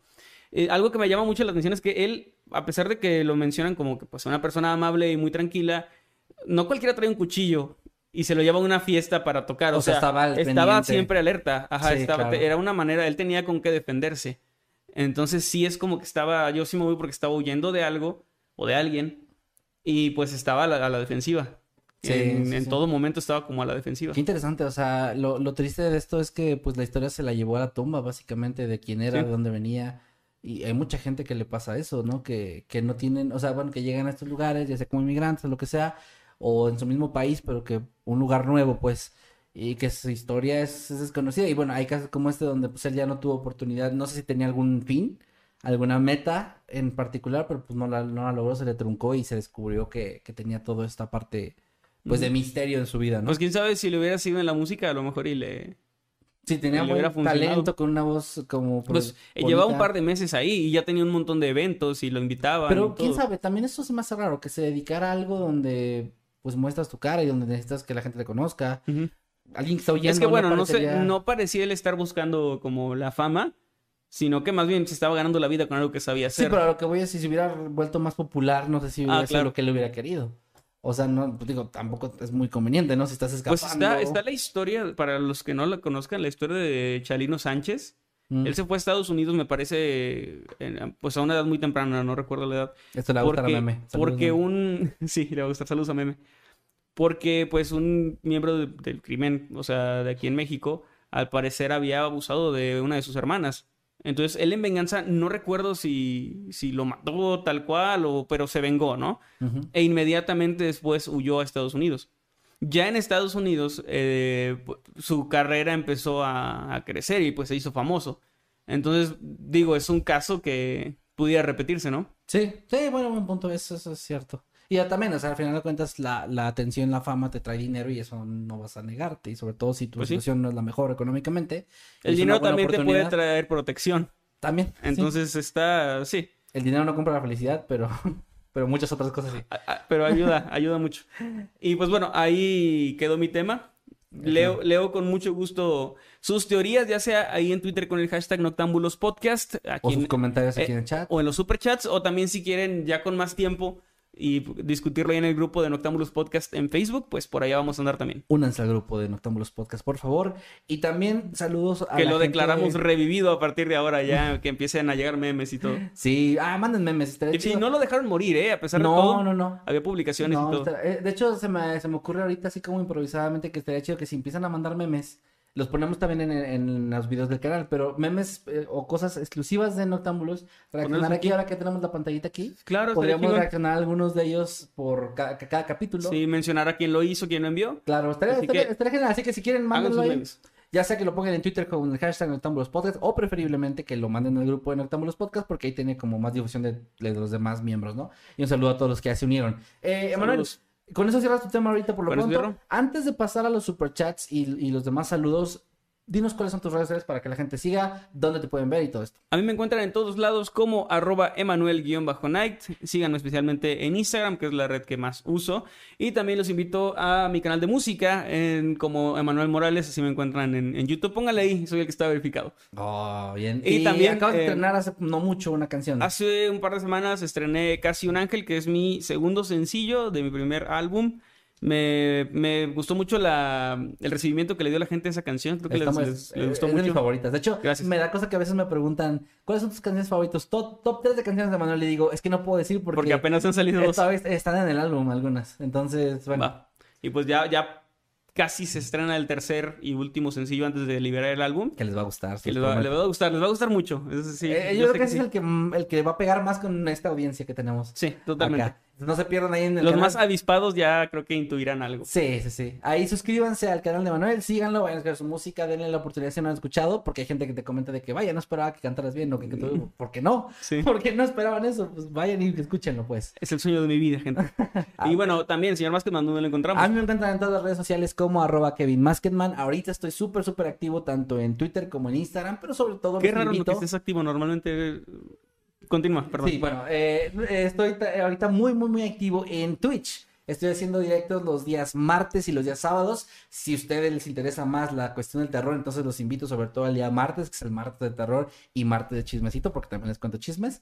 Entonces, pero no, nos ponemos a, leer historias, me cuentan ustedes sus anécdotas, este, leemos creepypastas antiguas, reaccionamos a videos de terror. Está muy chido, se pone muy padre. A todos los que han estado ya participando por allá y me han estado dando su apoyo, muchas, muchas gracias. Y también los veo los sábados. Hago directos, por cierto, a partir de las 9 de la noche para que se unan por allá. Y pues ahí síganme y todo. Muy bien, vamos a Twitter si te parece, porque te va a No, gustar el pero- tweet más reciente que ah, bueno. está por ahí. Va, va. Pero te decía que iban los superchats también, acuérdate. Sí, sí. Sí, pero bueno. Va, va, es va. que me gustó mucho este que vi aquí. Ah, no, aquí está el hashtag, perdón. Voy, voy, voy, voy, voy. Me aparece por destacados más reciente. Hoy regresó, ¿ese? Sí, Hoy regresó Noctámbulos Podcast. Te hice este pequeño dibujo del tema de Kevin Masketman eh, que Mira, me está encantó. Ricardo Parker. Lo voy a poner aquí en pantalla para que lo puedan ver. Este, o sea, aquí en la pantalla está, pues. está bien chido. Aquí está el dibujo. Hoy te está van a ver tus cuentas alternas. Eh, ay, ay, ay. Este, anti, antimundo creepy.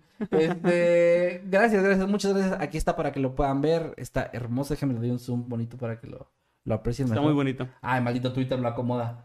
Bueno, ahí está, ahí lo pueden ver con el hashtag Noctámbulos Podcast. Ahorita le voy a dar su hermoso retweet. Gracias, Ricardo. Un abrazo y gracias por el apoyo, bro. Gracias también a Quetzali66631TC, que con el hashtag Noctambulus Podcast dice pinche regreso más chingón. Y eh, esperemos que en algún momento se puedan reunir todos otra vez. Por mientras a Va a disfrutar. estar súper chido el día que podamos traernos a- a- al crew, así como, Sí. así como en el episodio anterior que, que estaba Jimmy, que Jimmy pudo volver por un, por un episodio, así que nos traigamos a, a Eddie, a Meme, a, a todos. Será como ese episodio de todos los Power Rangers rojos. Ándale, güey, exactamente. Pero bueno, vamos a leer los superchats ahora sí, y ahorita regresamos con sus tweets y sus comentarios aquí, así que sigan comentando, sigan dejando su opinión, y no se me vayan porque vamos a leer superchats y siempre salen cosas muy chidas aquí. Muy bien, si quieres empiezo yo. Sí, dale, dale, dale. Empezamos con Cylon. Cylon, un saludote. Gracias por estar por aquí. Nos manda 20 pesitos. Dice, volvieron, nuestros chicos volvieron. Ah, gracias, Cylon. Quiero mencionarlo, o sea, este cariño que nos dieron cuando estuvimos fuera, estuvimos fuera no sé cuánto tiempo, creo que fueron como dos Pues, meses. o- dos o tres meses. No sé cuánto fue, la verdad, ustedes seguro saben mejor que yo.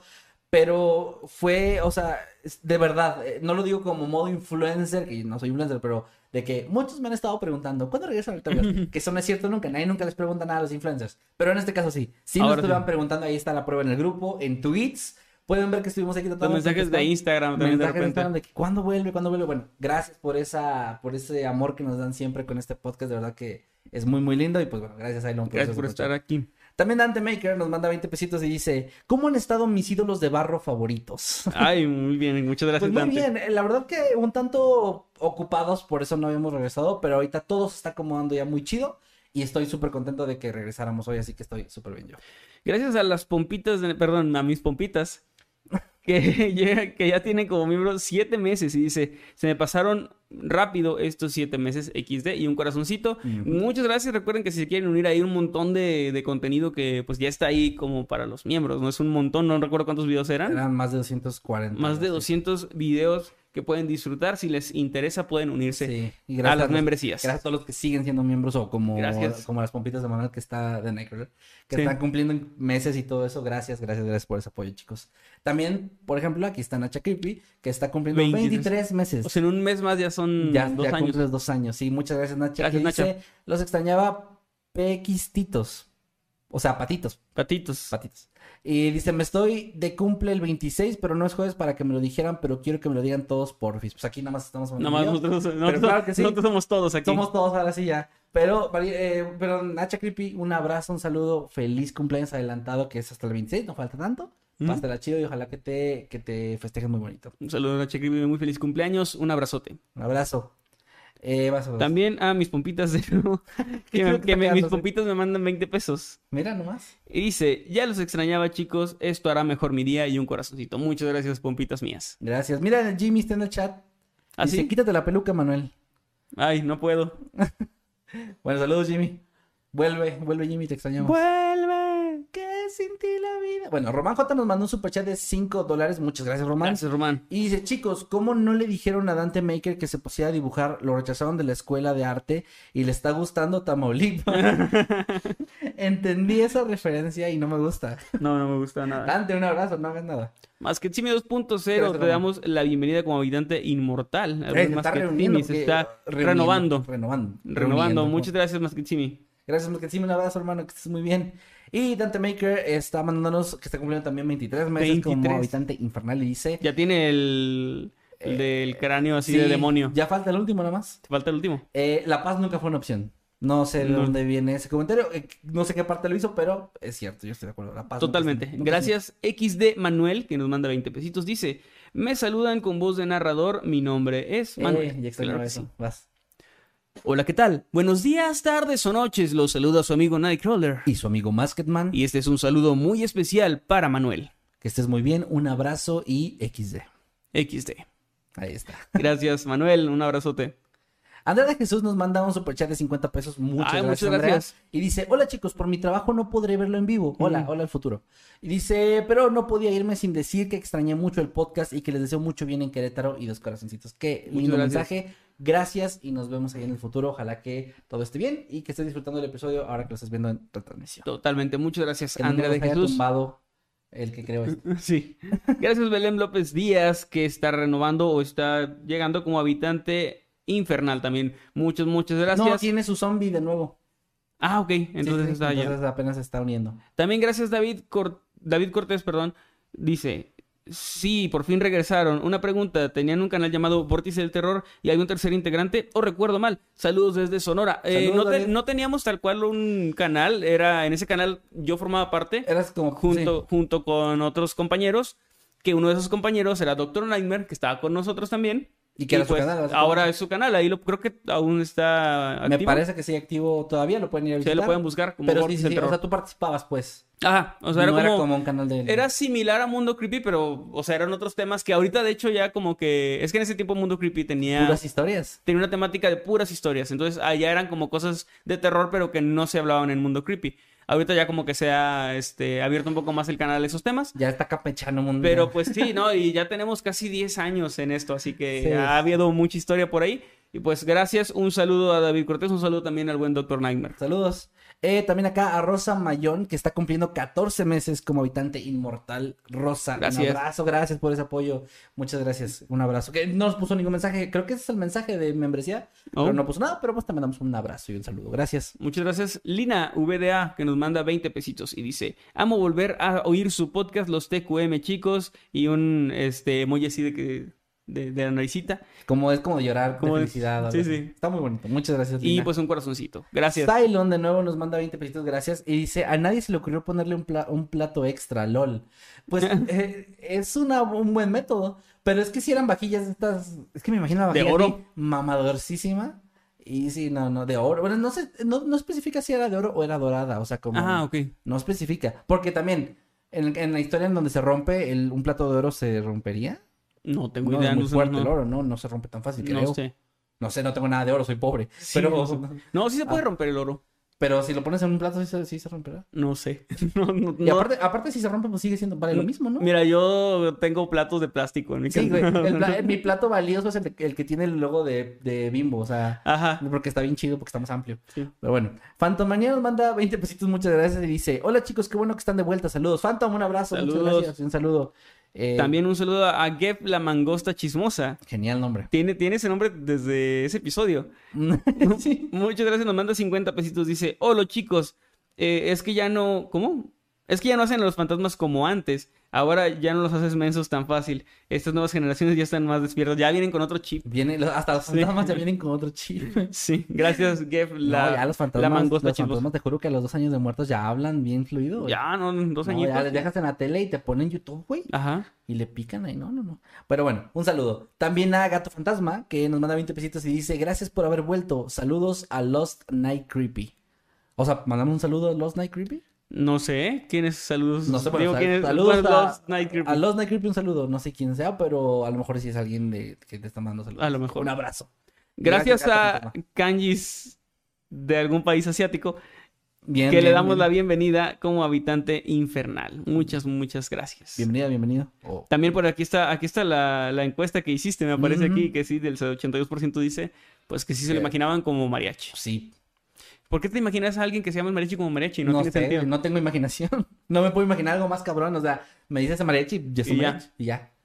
Y me lo imagino, yo siempre lo estoy imaginando to- todos los días así, o sea. Ajá, como que así se así despierta, andaba así se baña. Es que, a ver, cuando me empezaste a decir de que decía, no decía su nombre, decía, dime el mariachi, pues me imaginaba que, que lo veían y era como, ah, ok, sí. te- te- Como, como Antonio Banderas, me lo imagino yo. De hecho, me empezaron a comentar en ese rato que el mariachi loco, que estabas describiendo la película del mariachi, que estabas contando la película. La película. Pero bueno, eh, saludos a Sandra Sean, que mandó 50 pesos argentinos. Muchas gracias, Sandra, un abrazo. Y dice, bienvenidos de nuevo. La película The Eye es de Hong Kong. Es una Ah, trilogía. mira, no Ahí sabía. nos está explicando. Muchas gracias, Sandra. Este, pero tú dices que viste una de esas, ¿no? ¿No sabes Pues la primera, creo. Ok, ok. Gracias también a, de nuevo, a Jeff la mangosta chismosa que nos dice, el tema de Manuel me evoca al capítulo de Los Simpson de los simios peleando en el yate. Pues tomen todo mi dinero. Cuando se pelean. Qué gusto verlo por los cuchillos. Por los cuchillos. supongo. Pelea muerta con cuchillos, también estaban comentando eso. Gracias, Jeff. Saludos. Y también a Ana María Rodríguez que nos mandó 49 pesitos y dice, please, organicen convivencias, los amo. Ana María, pues fíjate que te podemos decir que tenemos ya, ya estamos en pláticas para un par de eventos próximamente. Entonces ya están reactivados esa parte. Ahora nos han pedido convivencias aquí en Querétaro. Sí las queremos hacer, pero pues apenas, eh, apenas acabamos de retomar este proyecto, por ejemplo. Entonces vamos paso a pasito, pero no se preocupen. Poco a poco. Todo va a estar. Y por eso es importante que nos sigan en redes sociales. Ahí se enteran de todo. En la página en, o en mi página de Facebook, en, los, en el Twitter o Instagram de Manuel, en el mío, etcétera. Para que ahí se enteren de Ahí absolutamente avisamos de todo. Si Sí, vamos a hacer una sí. convivencia o algo, lo primero que vamos a hacer es avisar en nuestras redes sociales. Es más, incluso nos sirven las redes sociales cuando nos siguen, porque a veces hacemos preguntas de que, a ver, ¿de dónde nos siguen? ¿De tal ciudad o tal ciudad? Y ahí vemos dónde hay más gente y dónde podemos hacer primero una convivencia o dónde podemos ir, Sí, etcétera. ver etcétera. si, o sea, si tenemos un público, digamos, para poder llegar y que se haga una convivencia. Sí. Y en el caso de las convenciones o de los eventos, recuerden que lo importante ahí es spamear nuestro nombre de que hacen de repente publicaciones de que aquí traemos, Y- o sea, ahí inviten pongan a- Mundo. Creepy, Mundo Creepy, Mundo Creepy cuando hagan en su ciudad para que nos inviten, que así ha pasado, nos han dicho cuando hemos ido de que, ah, es que nos- los pidieron. Sí, porque Bueno. nosotros no organizamos eventos. O sea, No. nosotros nos invitan, nosotros no organizamos, así que No, no. si nos preguntan cuándo Argentina, cuándo, Ah, bueno, no sabemos, hasta que, Hasta nos, que nos inviten. inviten, correcto. Básicamente esa Pero es la bueno, nada más lo dejaba ahí para los que no supieran o los que sean nuevos, síganos en redes, es importante, nos ayudan mucho. Gracias. Y gracias Ana María. Vas. Gracias también a Román J que nos manda dos dólares. Dice, duda, ¿cuál es su película favorita de Barbie? La de Barbie y el cascanueces para mí. Yo no vi ninguna de Barbie, güey. ¿Ninguna? O sea, siempre estaban. Es que a ver, yo no tengo hermanas de la edad. Mi hermana le llevo 14 años. Para cuando ella empezó a crecer, las películas de Barbie ya no estaban de moda. Ah, Ya claro. veía otras cosas. Y para cuando empezó a crecer más. Sí, sí, por mi hermana. Y tampoco tengo. Es que tengo pocos primos, primas. O sea, mi familia no es muy grande. Entonces siempre estaba solo. O sea, con amigos o así. Pero pues no veíamos películas de Barbie. O sea, no, no se nos ocurrió. Entonces nunca vi. Las veía de fondo a veces en lugares. Entonces no sé, no tengo ninguna favorita. Bueno, Barbie el ca- el cascanueces es la mía. Es que dicen que son muy buenas, Está güey. chida, está muy O buena. sea, dicen que tienen buena trama y la chingada. E- Y es raro porque es un producto hecho para, o sea, Para vender juguetes. Porque a ver, yo soy, yo era fan de Max Steel de niño, pero la serie era una mierda. O sea, de- de- ahorita dicen que la serie nueva es una mierda y la película, la serie original también era una cagada. Sí, no es como que fueran grandes joyas Estaba cinematográficas. No, ¿no? no estaba chida. Pero bueno. Claro, sí, me gusta Max Steel también. Eh, El novio de Barbie. el novio de Barbie, que se queden que. Sharat Camarillo nos manda 20 dólares. Muchas gracias. Ay, gracias, un muchas abrazo. gracias. Y dice, súper feliz de que volvieran. Son los mejores. Los, les dejo para el OnlyFans viejos sabrosos. Ay, Un abrazo ahí vamos. bien grandototote. Por cierto, el que ya tiene OnlyFans es el buen meme. Ahí lo pueden Ahí buscar, ¿eh? Búsquenlo como meme parreño y, y ya Y tiene. le está yendo muy bien, ya no, ya, ya llegó la otra vez en una, en una lobo. Ya, ajá. O Sí. sea, como, como Thor, así un lobo real. Un lobo real, Sí. sí. Sí, sí, sí. Ahí estaba besando con alguien. Sí. Como todo. No, saludos a mi perreño y pues síganlo ahí en OnlyFans. Sí, en OnlyFans. Pero, y gracias, Shagata, por eso. Muchas gracias. Gracias también de nuevo a mis pompitas que manda 20 pesitos y dice, no respiro hasta que no me saluden. Saludos. Su puta madre. Saludos los pompitas de Nightcrawler. tiene dos horas este comentario. Tiene dos horas, no, ya. Bueno, ya fue. Ya, ya fueron tus pompitas. Ya. Ya no tengo por eso. No, ah, eso fue. Gallino Besto Maker sin ceja. Eh, Nos mandó 50 pesos. Me encanta su, su foto. De la perfil. foto de... Sí, está genial. El que Eddie y Jimmy nos confirmaran su relación fue un excelente cierre de temporada y un buen inicio a la era de los ships. ¿Cuándo pasó eso? No sé, pero pues si es canon, es canon. Gracias a Dios que es canon. Ah, pues bueno, gracias. Muchas gracias por el superchat. De, de nuevo, Gallino Besto Maker sin cejas dice, postdata, robé la tarjeta de mi mamá para mandar esto. Pues buena suerte. Pues gracias. Gracias, muchas gracias. pues ahí. Gracias. Ojalá que valga pena- la pena la chinga. Ojalá. Yo nunca le robé a mi mamá para comprar cosas, fíjate. Yo nunca le robé a mi mamá. No, bueno, bueno, yo tampoco, pues, pero. Es que, Tú lo robas para tirarle el dinero Güey, de la es que mi hija ya me robó técnicamente. O sea, ¿En no serio? es- pues técnicamente es un robo. Compró un videojuego Pues sin tu tiempo. No, no, no, Ah. mi juventud. Tu no, juventud. no, él, eh, compró un juego en, en el PlayStation. Ah, Un juego- mi sobrinito compró un... Es que dejé mi cuenta abierta en el Play este de, de su Play papá. No te pide ninguna confirmación. No, y, y compró... un- costaba como 300 pesos. Un skin. No, era un... Como, como un... ah, Es como un DLC Ajá. de un juego que no tiene. O sea, es como... ya es que te los puedes comprar siempre aparte. Como que le estaba moviendo y, y compró un... o sea, porque yo pensé, bueno, si es un DLC, al menos ojalá que lo disfrute. Es de un pinche juego que no tiene. Pero bueno, y que ahí- ni le ha llamado la atención, supongo. No. Y, o sea, pues como nada más le picó ahí. Sí. Sí. ella compró un juego de RPG de, un, de como de anime. ¿Y lo juega Y- al menos? y- no, no. Ah, bueno. O sea, no, no, lo compró y... Es donde tienes Lo novias y... estaba jugando porque así me di cuenta. O sea, estábamos, estaba en la tele jugando y de repente veo que era una escena de anime y, y algo medio fuerte. Y dije, "Ah, chinga, voy a ver, a ver qué está pasando aquí. Y, y ya veo A que... ver, está muy bueno. O sea, a ver, quítate niña. No, no, es que era, era la escena como de literal, como animada, como caricatura, güey. Y, y yo pensé que estaba viendo videos o algo así, que se había metido a alguna plataforma. Tenemos ahí Crunchyroll, no lo tengo activado, pero dije, "Ah, a lo mejor se metió. Pero no, era el pinche videojuego. Y bueno, ya. ¿Qué cosas pasan? Pero bueno, saludos ahí. Eh, también acá Román J dice, Emma, ¿qué se siente ser una estrella y una celebridad? No lo sé todavía. Espero saberlo algún día. Bueno, excelente. Gracias, Román J. Muchas gracias. También gracias a Fanny esta que nos manda 5 dólares. Dice, saludos desde San Diego, San Diego Comic Con. Ah, de la Comic Con, qué chido. Tal vez nos veremos acá eh, uno de estos años. Ojalá. Ojalá un día podamos Qué ir. chingón, quiero ir a la Comic Con. Yo también quiero ir. Yo también quiero ir. No sé, no he visto los Pero me siguen y me siguen retrasando mi, mi cita de la visa. Gente de que da las visas. Ojo ahí. Ok. Bueno, eh, a lo que iba es que estaría chido un día ir y hacer como un blogcillo y todo para, Sí, se ve chingón. para ver lo que vemos por la, por la Comic Con. Ya nos tocó la mole, que acá en México es la más grande. Pues sí. Y está muy chido. Entonces, bueno, Gracias, ahí. Fanny, por Saludos, cierto. Fanny, disfruta. No he visto los anuncios, por cierto, de la Comic Con. No, yo tampoco. Bueno, Crossing Vicky está cumpliendo 10 meses como habitante inmortal. Gracias, Crossing Vicky. Un abrazo y dice, hola, los sigo hace años y estoy orgullosa de ustedes. Qué bonito. Qué bonito gracias. que sientan orgullosos de nosotros. Gracias, un abrazo, Vicky, que estés muy bien. Un abrazote, gracias Dante Maker que nos manda 20 pesitos. Dice, eh, ¿qué piensan cuando dicen masquet culón? Tienes razón. Pues sí. Mira sí. nomás ese GIF donde estoy bailando. ¿cómo Mira no? eso. ¿Cómo no? Sí, ¿no? Y ya creo que sería el último super chat, el que vas a leer. Eh, sí, el último es el de el socio de Maye, que tiene una foto mía de gracias, ahí. Y nos mandó 10 pesitos, pero no dejó nada más que el superchat. No, llegó otro más, que es un mensaje de miembro de Shanarca Amarillo, de 15 meses, y dice... Chicos, yo de nuevo, porfi, saluden a mi mamá, que es seguidora de ustedes. Se llama Rocío, gracias. Un gran saludo a la señora Rocío. Muchas gracias por vernos. Gracias por estar aquí. Muchas gracias. Y por verdad. ser fan. Un abrazo y ojalá que siga disfrutando de los videos. Y no digas señora Rocío, porque luego no les gusta que le digas señora Rocío. ¿Por qué? Pues con, es con respeto. Sí, pero a veces dicen, no me digas señora. Ah, bueno, saludos. Rocío, es que decir saludos Rocío se me hace como que falta de respeto. No, es que yo soy de es rancho, güey. Ah, sí, es que tú eres, tú- allá es como más eso de... O sea, hablar ¿Tú de le hablas usted. de usted a tu mamá? A mi mamá no. ¿A A, mi- a mis tías, a mi abuelita, todos sí. Ah, no, yo, yo soy muy igualado. Yo Así nada más a mi mamá, Rosy, no. yo te mando un abrazo, gracias por vernos, ¿ves? Saludos, madame. A ver si me conoces según tú. Pues sí. Sí, eh, sí, yo creo que si fuera, hubiera ido allá a la casa de tu familia en el rancho, me verían como que este peladete Ajá. pelejustán. Que se cree no saludándole de- con beso en la mano al padrino. Sí, ¿qué se cree no quitando las botas al, al, Al- abuelo al viejón. que llegó del trabajo? Sí, claro. Bueno, eh, llegó otro más, creo. A ver, espérame. Ah, Fanny esta dice, sí, nos mandó 5 dólares, muchas gracias. Dice, pregunta, si ya estaban en el tema de lo supernatural en Japón, ¿saben sobre la leyenda de Jujutsu Kaisen? No la hemos mencionado en algún video porque me suena. Me suena también, pero no estoy seguro, Fanny, la verdad. También- Tendríamos que investigarlo, ¿no? También disculpen si no nos acordamos de cada video que hemos hecho porque de 104 repente, de repente, de repente, no, no, y de los de los de Mundo Creepy, Ah, de no repente me han sí. dicho de que, oye, eh, ¿en qué video hablaste de este tema? Porque lo estoy buscando y yo no me acuerdo, o sea, Hace, hacemos tres videos a la semana. hace poquito en Twitch, ahorita perdón que no me acuerdo quién fue la persona, se me fue, pero hace poquito en Twitch estábamos hablando de algo, de un tema, y alguien dijo, esto ya, esto ustedes lo mencionaron en un video.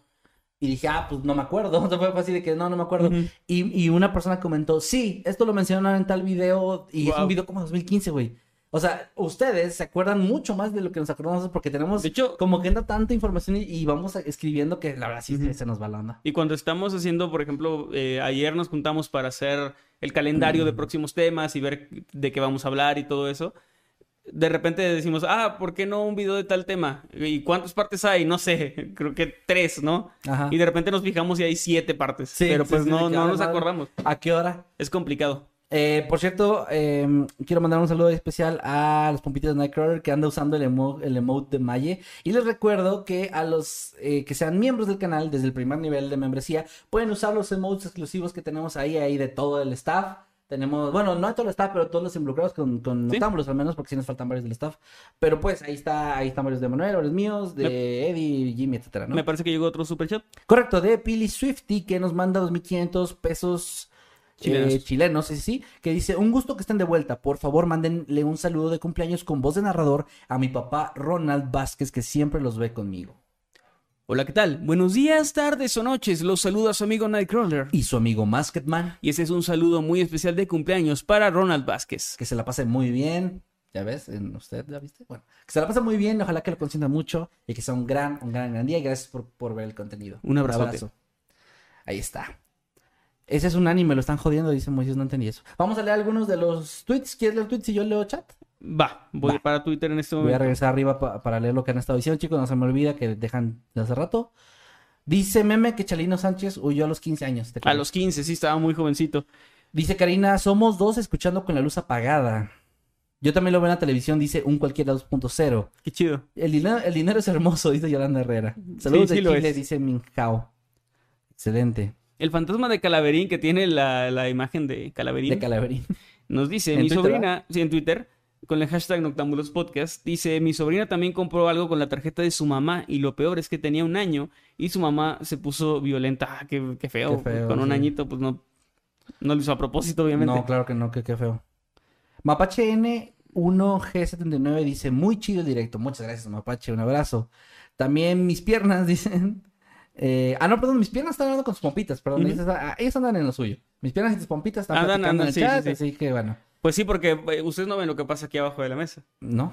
Entonces, eh, gracias también, María. Ah, perdón. No, no, no, está bien. Nada más iba a decir que Edna Nayeli comentó que, que Casi un Ángel es una canción muy hermosa. Ah, muchas gracias, gracias, en serio. Le- aprecio muchísimo cuando, cuando, o sea, cuando me dicen que una historia mía está chida, siento muy bonito o del podcast, pero cuando comentan algo bonito de mi música me llega Como que va más profundo, sí. Sí, sí, sí, La verdad. Gracias, Mariana, que a través de Twitter con el hashtag Noctambulos Podcast dice. Eh, yo lo dije, en 2019 nos pusimos en campaña de pedirlos para que vengan a Argentina y se vino el 2020 y ahora tengo miedo de pedir. Nos contactaron una vez, digo, no de Argentina, creo que aún no, pero de Colombia, ¿no? O de Perú, ¿no? También de Perú. Pero. Es que al final no se hizo, no sé es qué que pasó. estos últimos dos años han sido un caos para todo eso y, y todavía Sí. a nivel local ya se están haciendo convenciones en los países y todo aquí en las ciudades, pero todavía falta esa parte de, de que, de que la confianza de traer ya gente de otros países. Sí. No, yo me voy a volver loco el día que salgamos de México. por Claro, o sea, que evento. gente de Argentina, Perú, Chile, donde, donde sea. estén viendo. Vamos, vamos, o sea, invítenos Sí, y vamos, nada más sí. con que nos pongan ahí en, en un espacio ahí con una una este, cobijita. No, ya. Ahí, nos dormimos. Una no cobijita para los dos, o sea, no tienen Sí, yo ahí, ahí, dos. cabe- ahí cabemos. No, pero en serio, el día que, que nos inviten fuera del país, yo voy a estar eh, extasiado, güey. O sea, digo, no desmerito cuando nos invitan dentro del país. Me encanta viajar aquí en, en México, que, que amo mi país, pero eh, salir, nunca he salido del país, pues, para que me entiendan. No he ido ni siquiera a Estados Unidos. Entonces, salir por esto sería un sueño. Entonces, les recuerdo, spameen las convenciones de su, de su localidad, de su país o donde o sea que estén haciendo esas convenciones, spameen que nos quieren invitar y van a ver que se va a lograr tarde. Sí, totalmente. Van a ver que sí lo vamos a estar viendo por allá. Gracias Andy Dorantes que dice aquí escribiendo nuevas recetas mientras veo el regreso de hashtag Noctámbulos Podcast. Y ahí Uy. nos manda una, una fotito. Llegó, gracias. muchas gracias Andy. Llegó también Invertirama, em, mandó un superchat de un dólar, no agregó ningún mensaje, pero muchas gracias. Gracias, Invertirama. Un abrazo.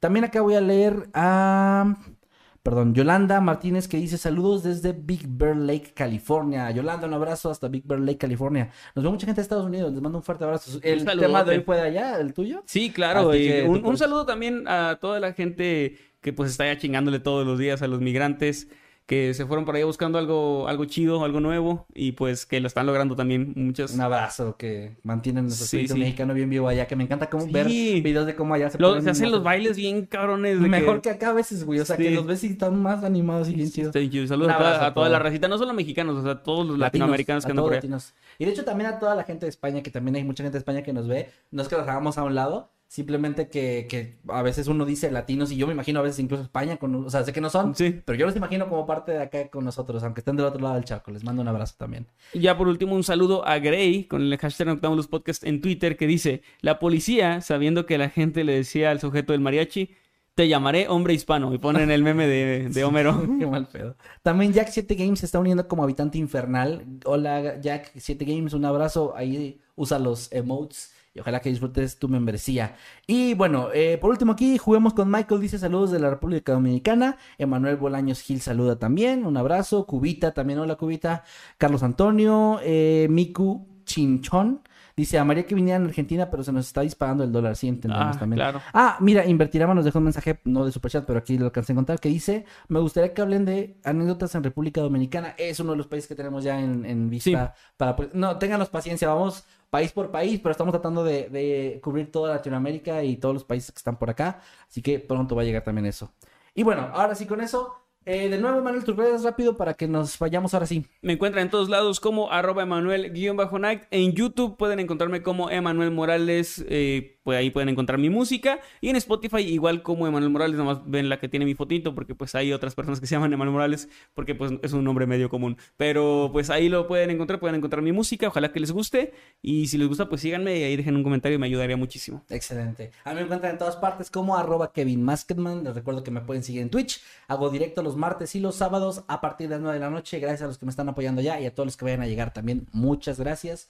Les aprecio bastante todo, todo ese apoyo. Y les dejo también las redes del canal como arroba Mundo Creepy Oficial. Nos encuentran en Instagram, en TikTok, en Facebook también. Estamos subiendo contenido también en redes ya. Para los que no Sí. sepan, los videos del canal se están publicando completos en la página de Facebook. En para que nos también. sigan como Mundo Por si de Creepy. repente no traen datos para YouTube, los pueden ver en Ah, ah, Facebook. De hecho, fue, fue por eso que mucha gente nos pedía de que, oigan, súbanlos por favor, porque yo no tengo ads ahorita para YouTube, pero pues lo quiero ver. Entonces, no se suben al mismo tiempo, pero ya pueden ir a ver la página. Se actualizan muy pronto, sí. O sea, son videos de la semana, pues, los que se publican. Entonces, vayan y chequenlo Sí. para los que quieran estar viendo por Facebook y por el apoyo. También se está subiendo Reels, TikToks.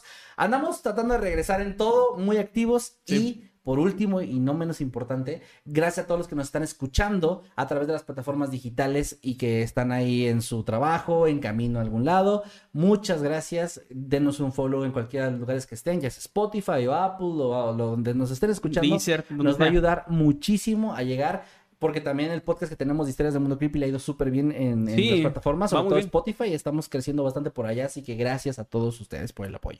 Muchísimas gracias. Ya saben que a partir de ahora, los jueves a las 8 son noches de Noctámbulos. Nos vemos la próxima semana a esta misma hora y por este mismo canal. Cuídense mucho, chicos. Adiós.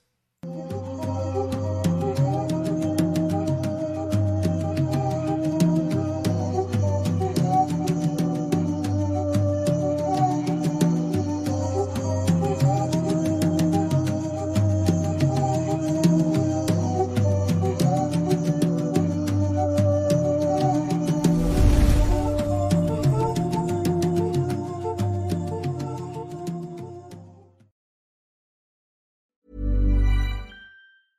Hey, folks, I'm Mark Marin from the WTF Podcast, and this episode is brought to you by Kleenex Ultra Soft Tissues, your ally to help tackle your allergy symptoms this season. I love the change of seasons, but nobody loves pollen and all those other things floating in the air that make you sneeze during this nice weather. Kleenex Ultra Soft Tissues are hypoallergenic and allergist approved, so fight back against watery eyes and runny noses without worrying about irritating your skin. For this allergy season, grab Kleenex and face allergies head on.